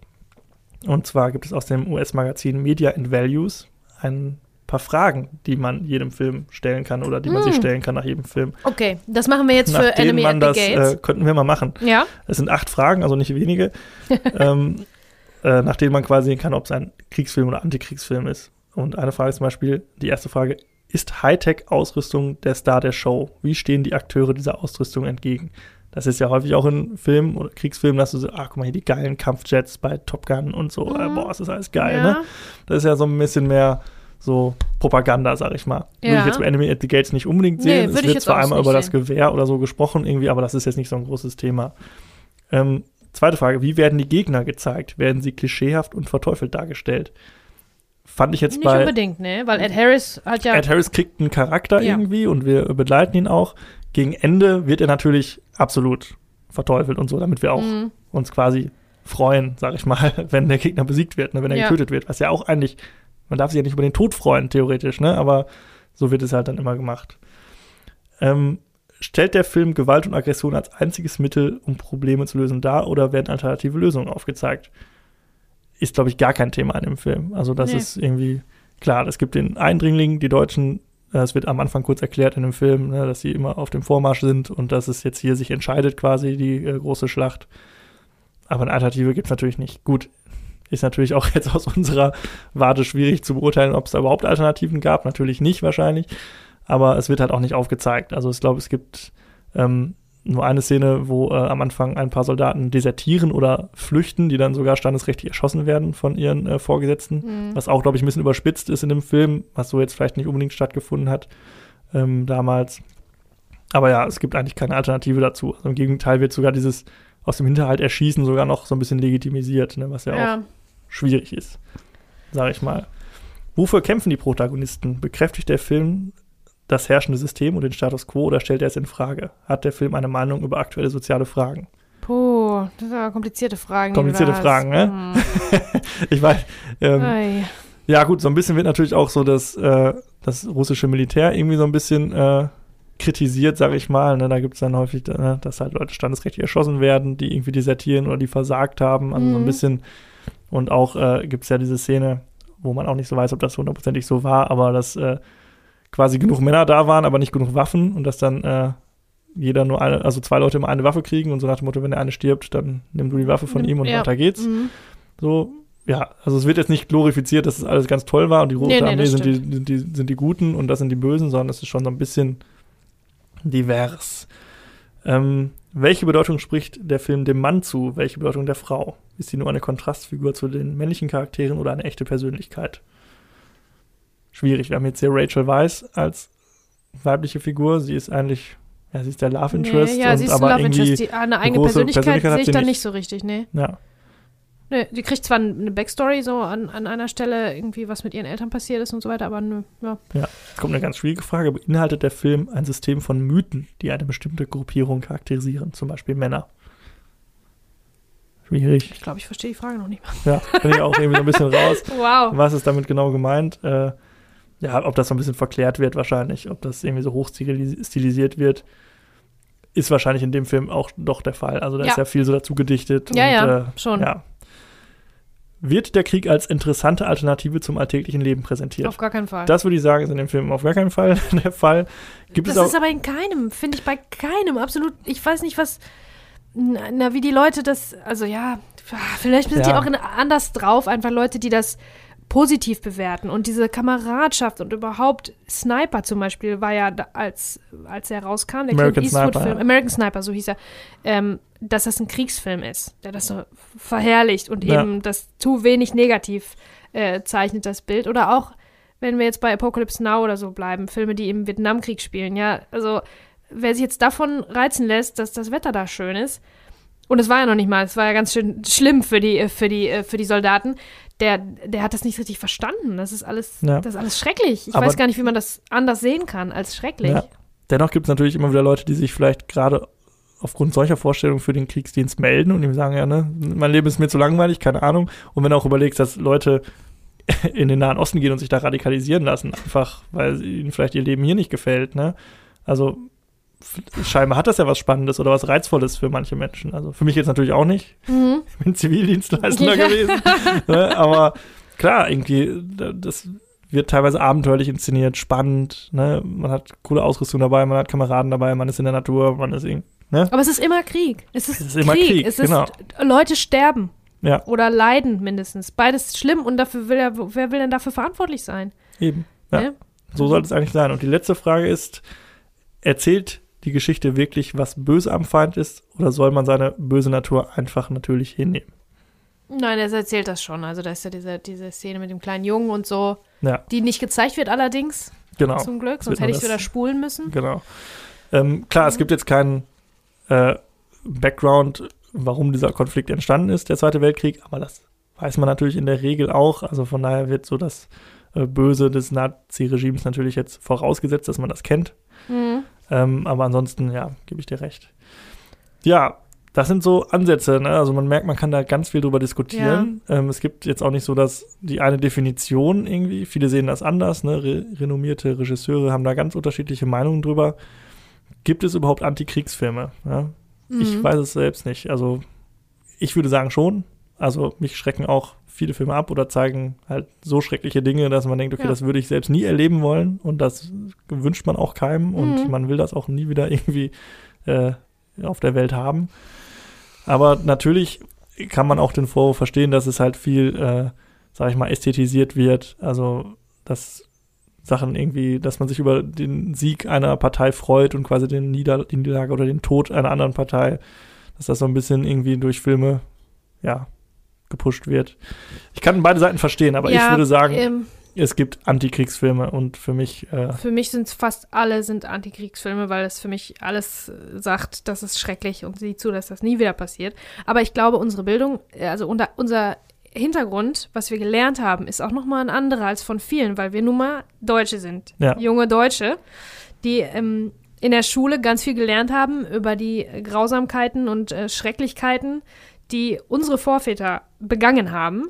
Und ich glaube, deswegen kann ich mir vorstellen, dass wir ein bisschen, dass wir sensibilisierter sind. Wir als Deutsche generell, vielleicht unsere Generation besonders. Ich weiß nicht, müsste man mal mit den 15-Jährigen reden, ob die das auch noch so äh, eingetrichtert kriegen. Aber ich glaube, wir sind da sensibler. Also ich bin da sehr sensibel, ne? Weil hier ganz, ganz, ganz viele, ganz schlimme Dinge passiert sind und ähm, ähm, ja, das, das halt nach. Ne? So viele verlorene Leben hallen so nach, dass ich mich niemals dabei erwischen würde, Krieg als was Positives zu sehen. Niemals. Weißt du? ja, Und vielleicht das, hängt das damit zusammen, was wir dann, dass wir das auch in der Schule lernen und so weiter, ne? Was da ähm, im Zweiten Weltkrieg alles äh, passiert ist und was da schiefgelaufen ist und dass man dieses Mindset, totalen Krieg und so äh, absolut äh, tunlichst ähm, vermeiden sollte. Absolut. Ja, finde ich auch. Ja, vielleicht ist das ja auch für den einen oder anderen Zuhörer nochmal ein Anlass, drüber nachzudenken oder Filme anders zu betrachten, Mhm. solche Filme. Ich würde aber sagen, für uns reicht das an dieser Stelle. Also Enemy at the Gates nochmal ganz kurz, kann man sich gerne angucken, von mir jetzt aber auch abseits von dieser Diskussion jetzt nicht unbedingt ein sehenswerter Film, weil viele Sachen mir nicht plausibel erscheinen und Ja, ist zu lang auch. ja, ist vielleicht auch ein bisschen zu lang. Ja. Also muss man nicht unbedingt gucken. Ja, wir haben über einige Filme nicht gesprochen, die diesen Monat rausgekommen sind. Äh, da gibt es ganz, ganz viele. Ich nenne nur mal ein paar. Finding Forrester kam raus. Ein Film mit Sean Connery auch. Hm, Habe ich okay. damals auch im Kino gesehen. Gab es, glaube ich, nicht zu streamen oder wir haben uns einfach dagegen entschieden. Äh, ich weiß noch damals irgendwie Sean Connery, ich war immer großer James Bond-Fan und Mhm. irgendwie jeder Sean Connery-Film, den man dann im Kino sehen konnte, ist man reingegangen. Ist so ein Film über einen Schriftsteller, äh, der irgendwie so einen Jungen aus der amerikanischen, aus dem amerikanischen Ghetto kennenlernt und die sich so anfreunden. Ah, okay, jetzt wo du die Handlung sagst, sagst mir das was. Ja, Ja, ja. ich habe Ja, aber ich- nicht mehr viel Erinnerung dran, aber irgendwie, ich weiß gar nicht, ob der gut angekommen ist. Mhm. Ich gucke mal Ich ganz kurz. Er hat eine Bewertung von na, 7,3. Ach ja, kann man wahrscheinlich so weggucken. Ja. Ja, das ist ganz gut. Ebenfalls kam raus Red Planet, Mhm. Den habe ich meine ich auch damals. ein Film mit Val Kilmer. Ich verwechsel ihn immer Ja, mit Mission äh, to Mars.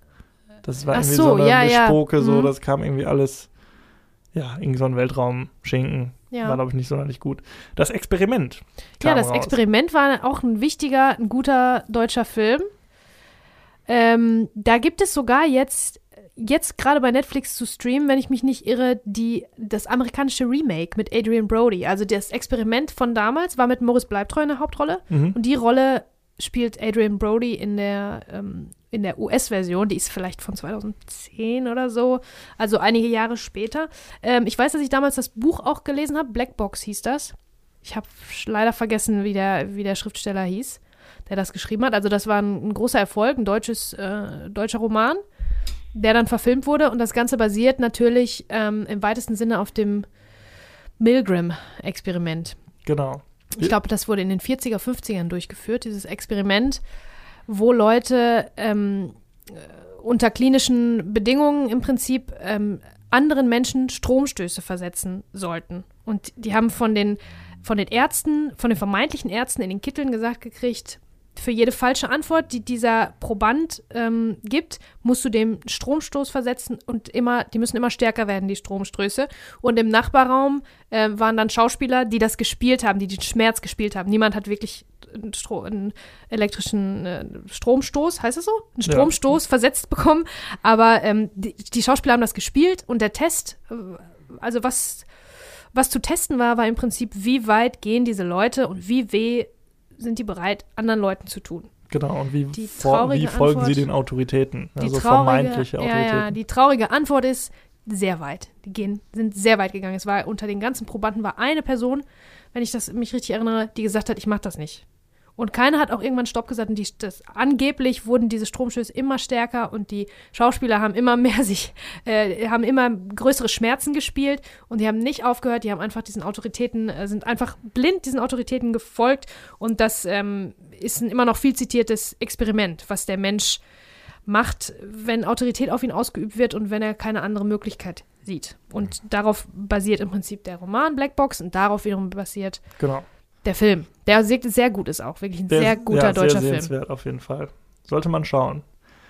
Ähm, was wir noch nicht besprochen haben, ist Proof of Life. Lebenszeichen mit äh, Russell Crowe und Mac Ryan. Keine Ahnung, sagt mir nichts. Lief, Hm, glaube ich, immer ja, mal im. Fernsehen. Ähm, 13 Days.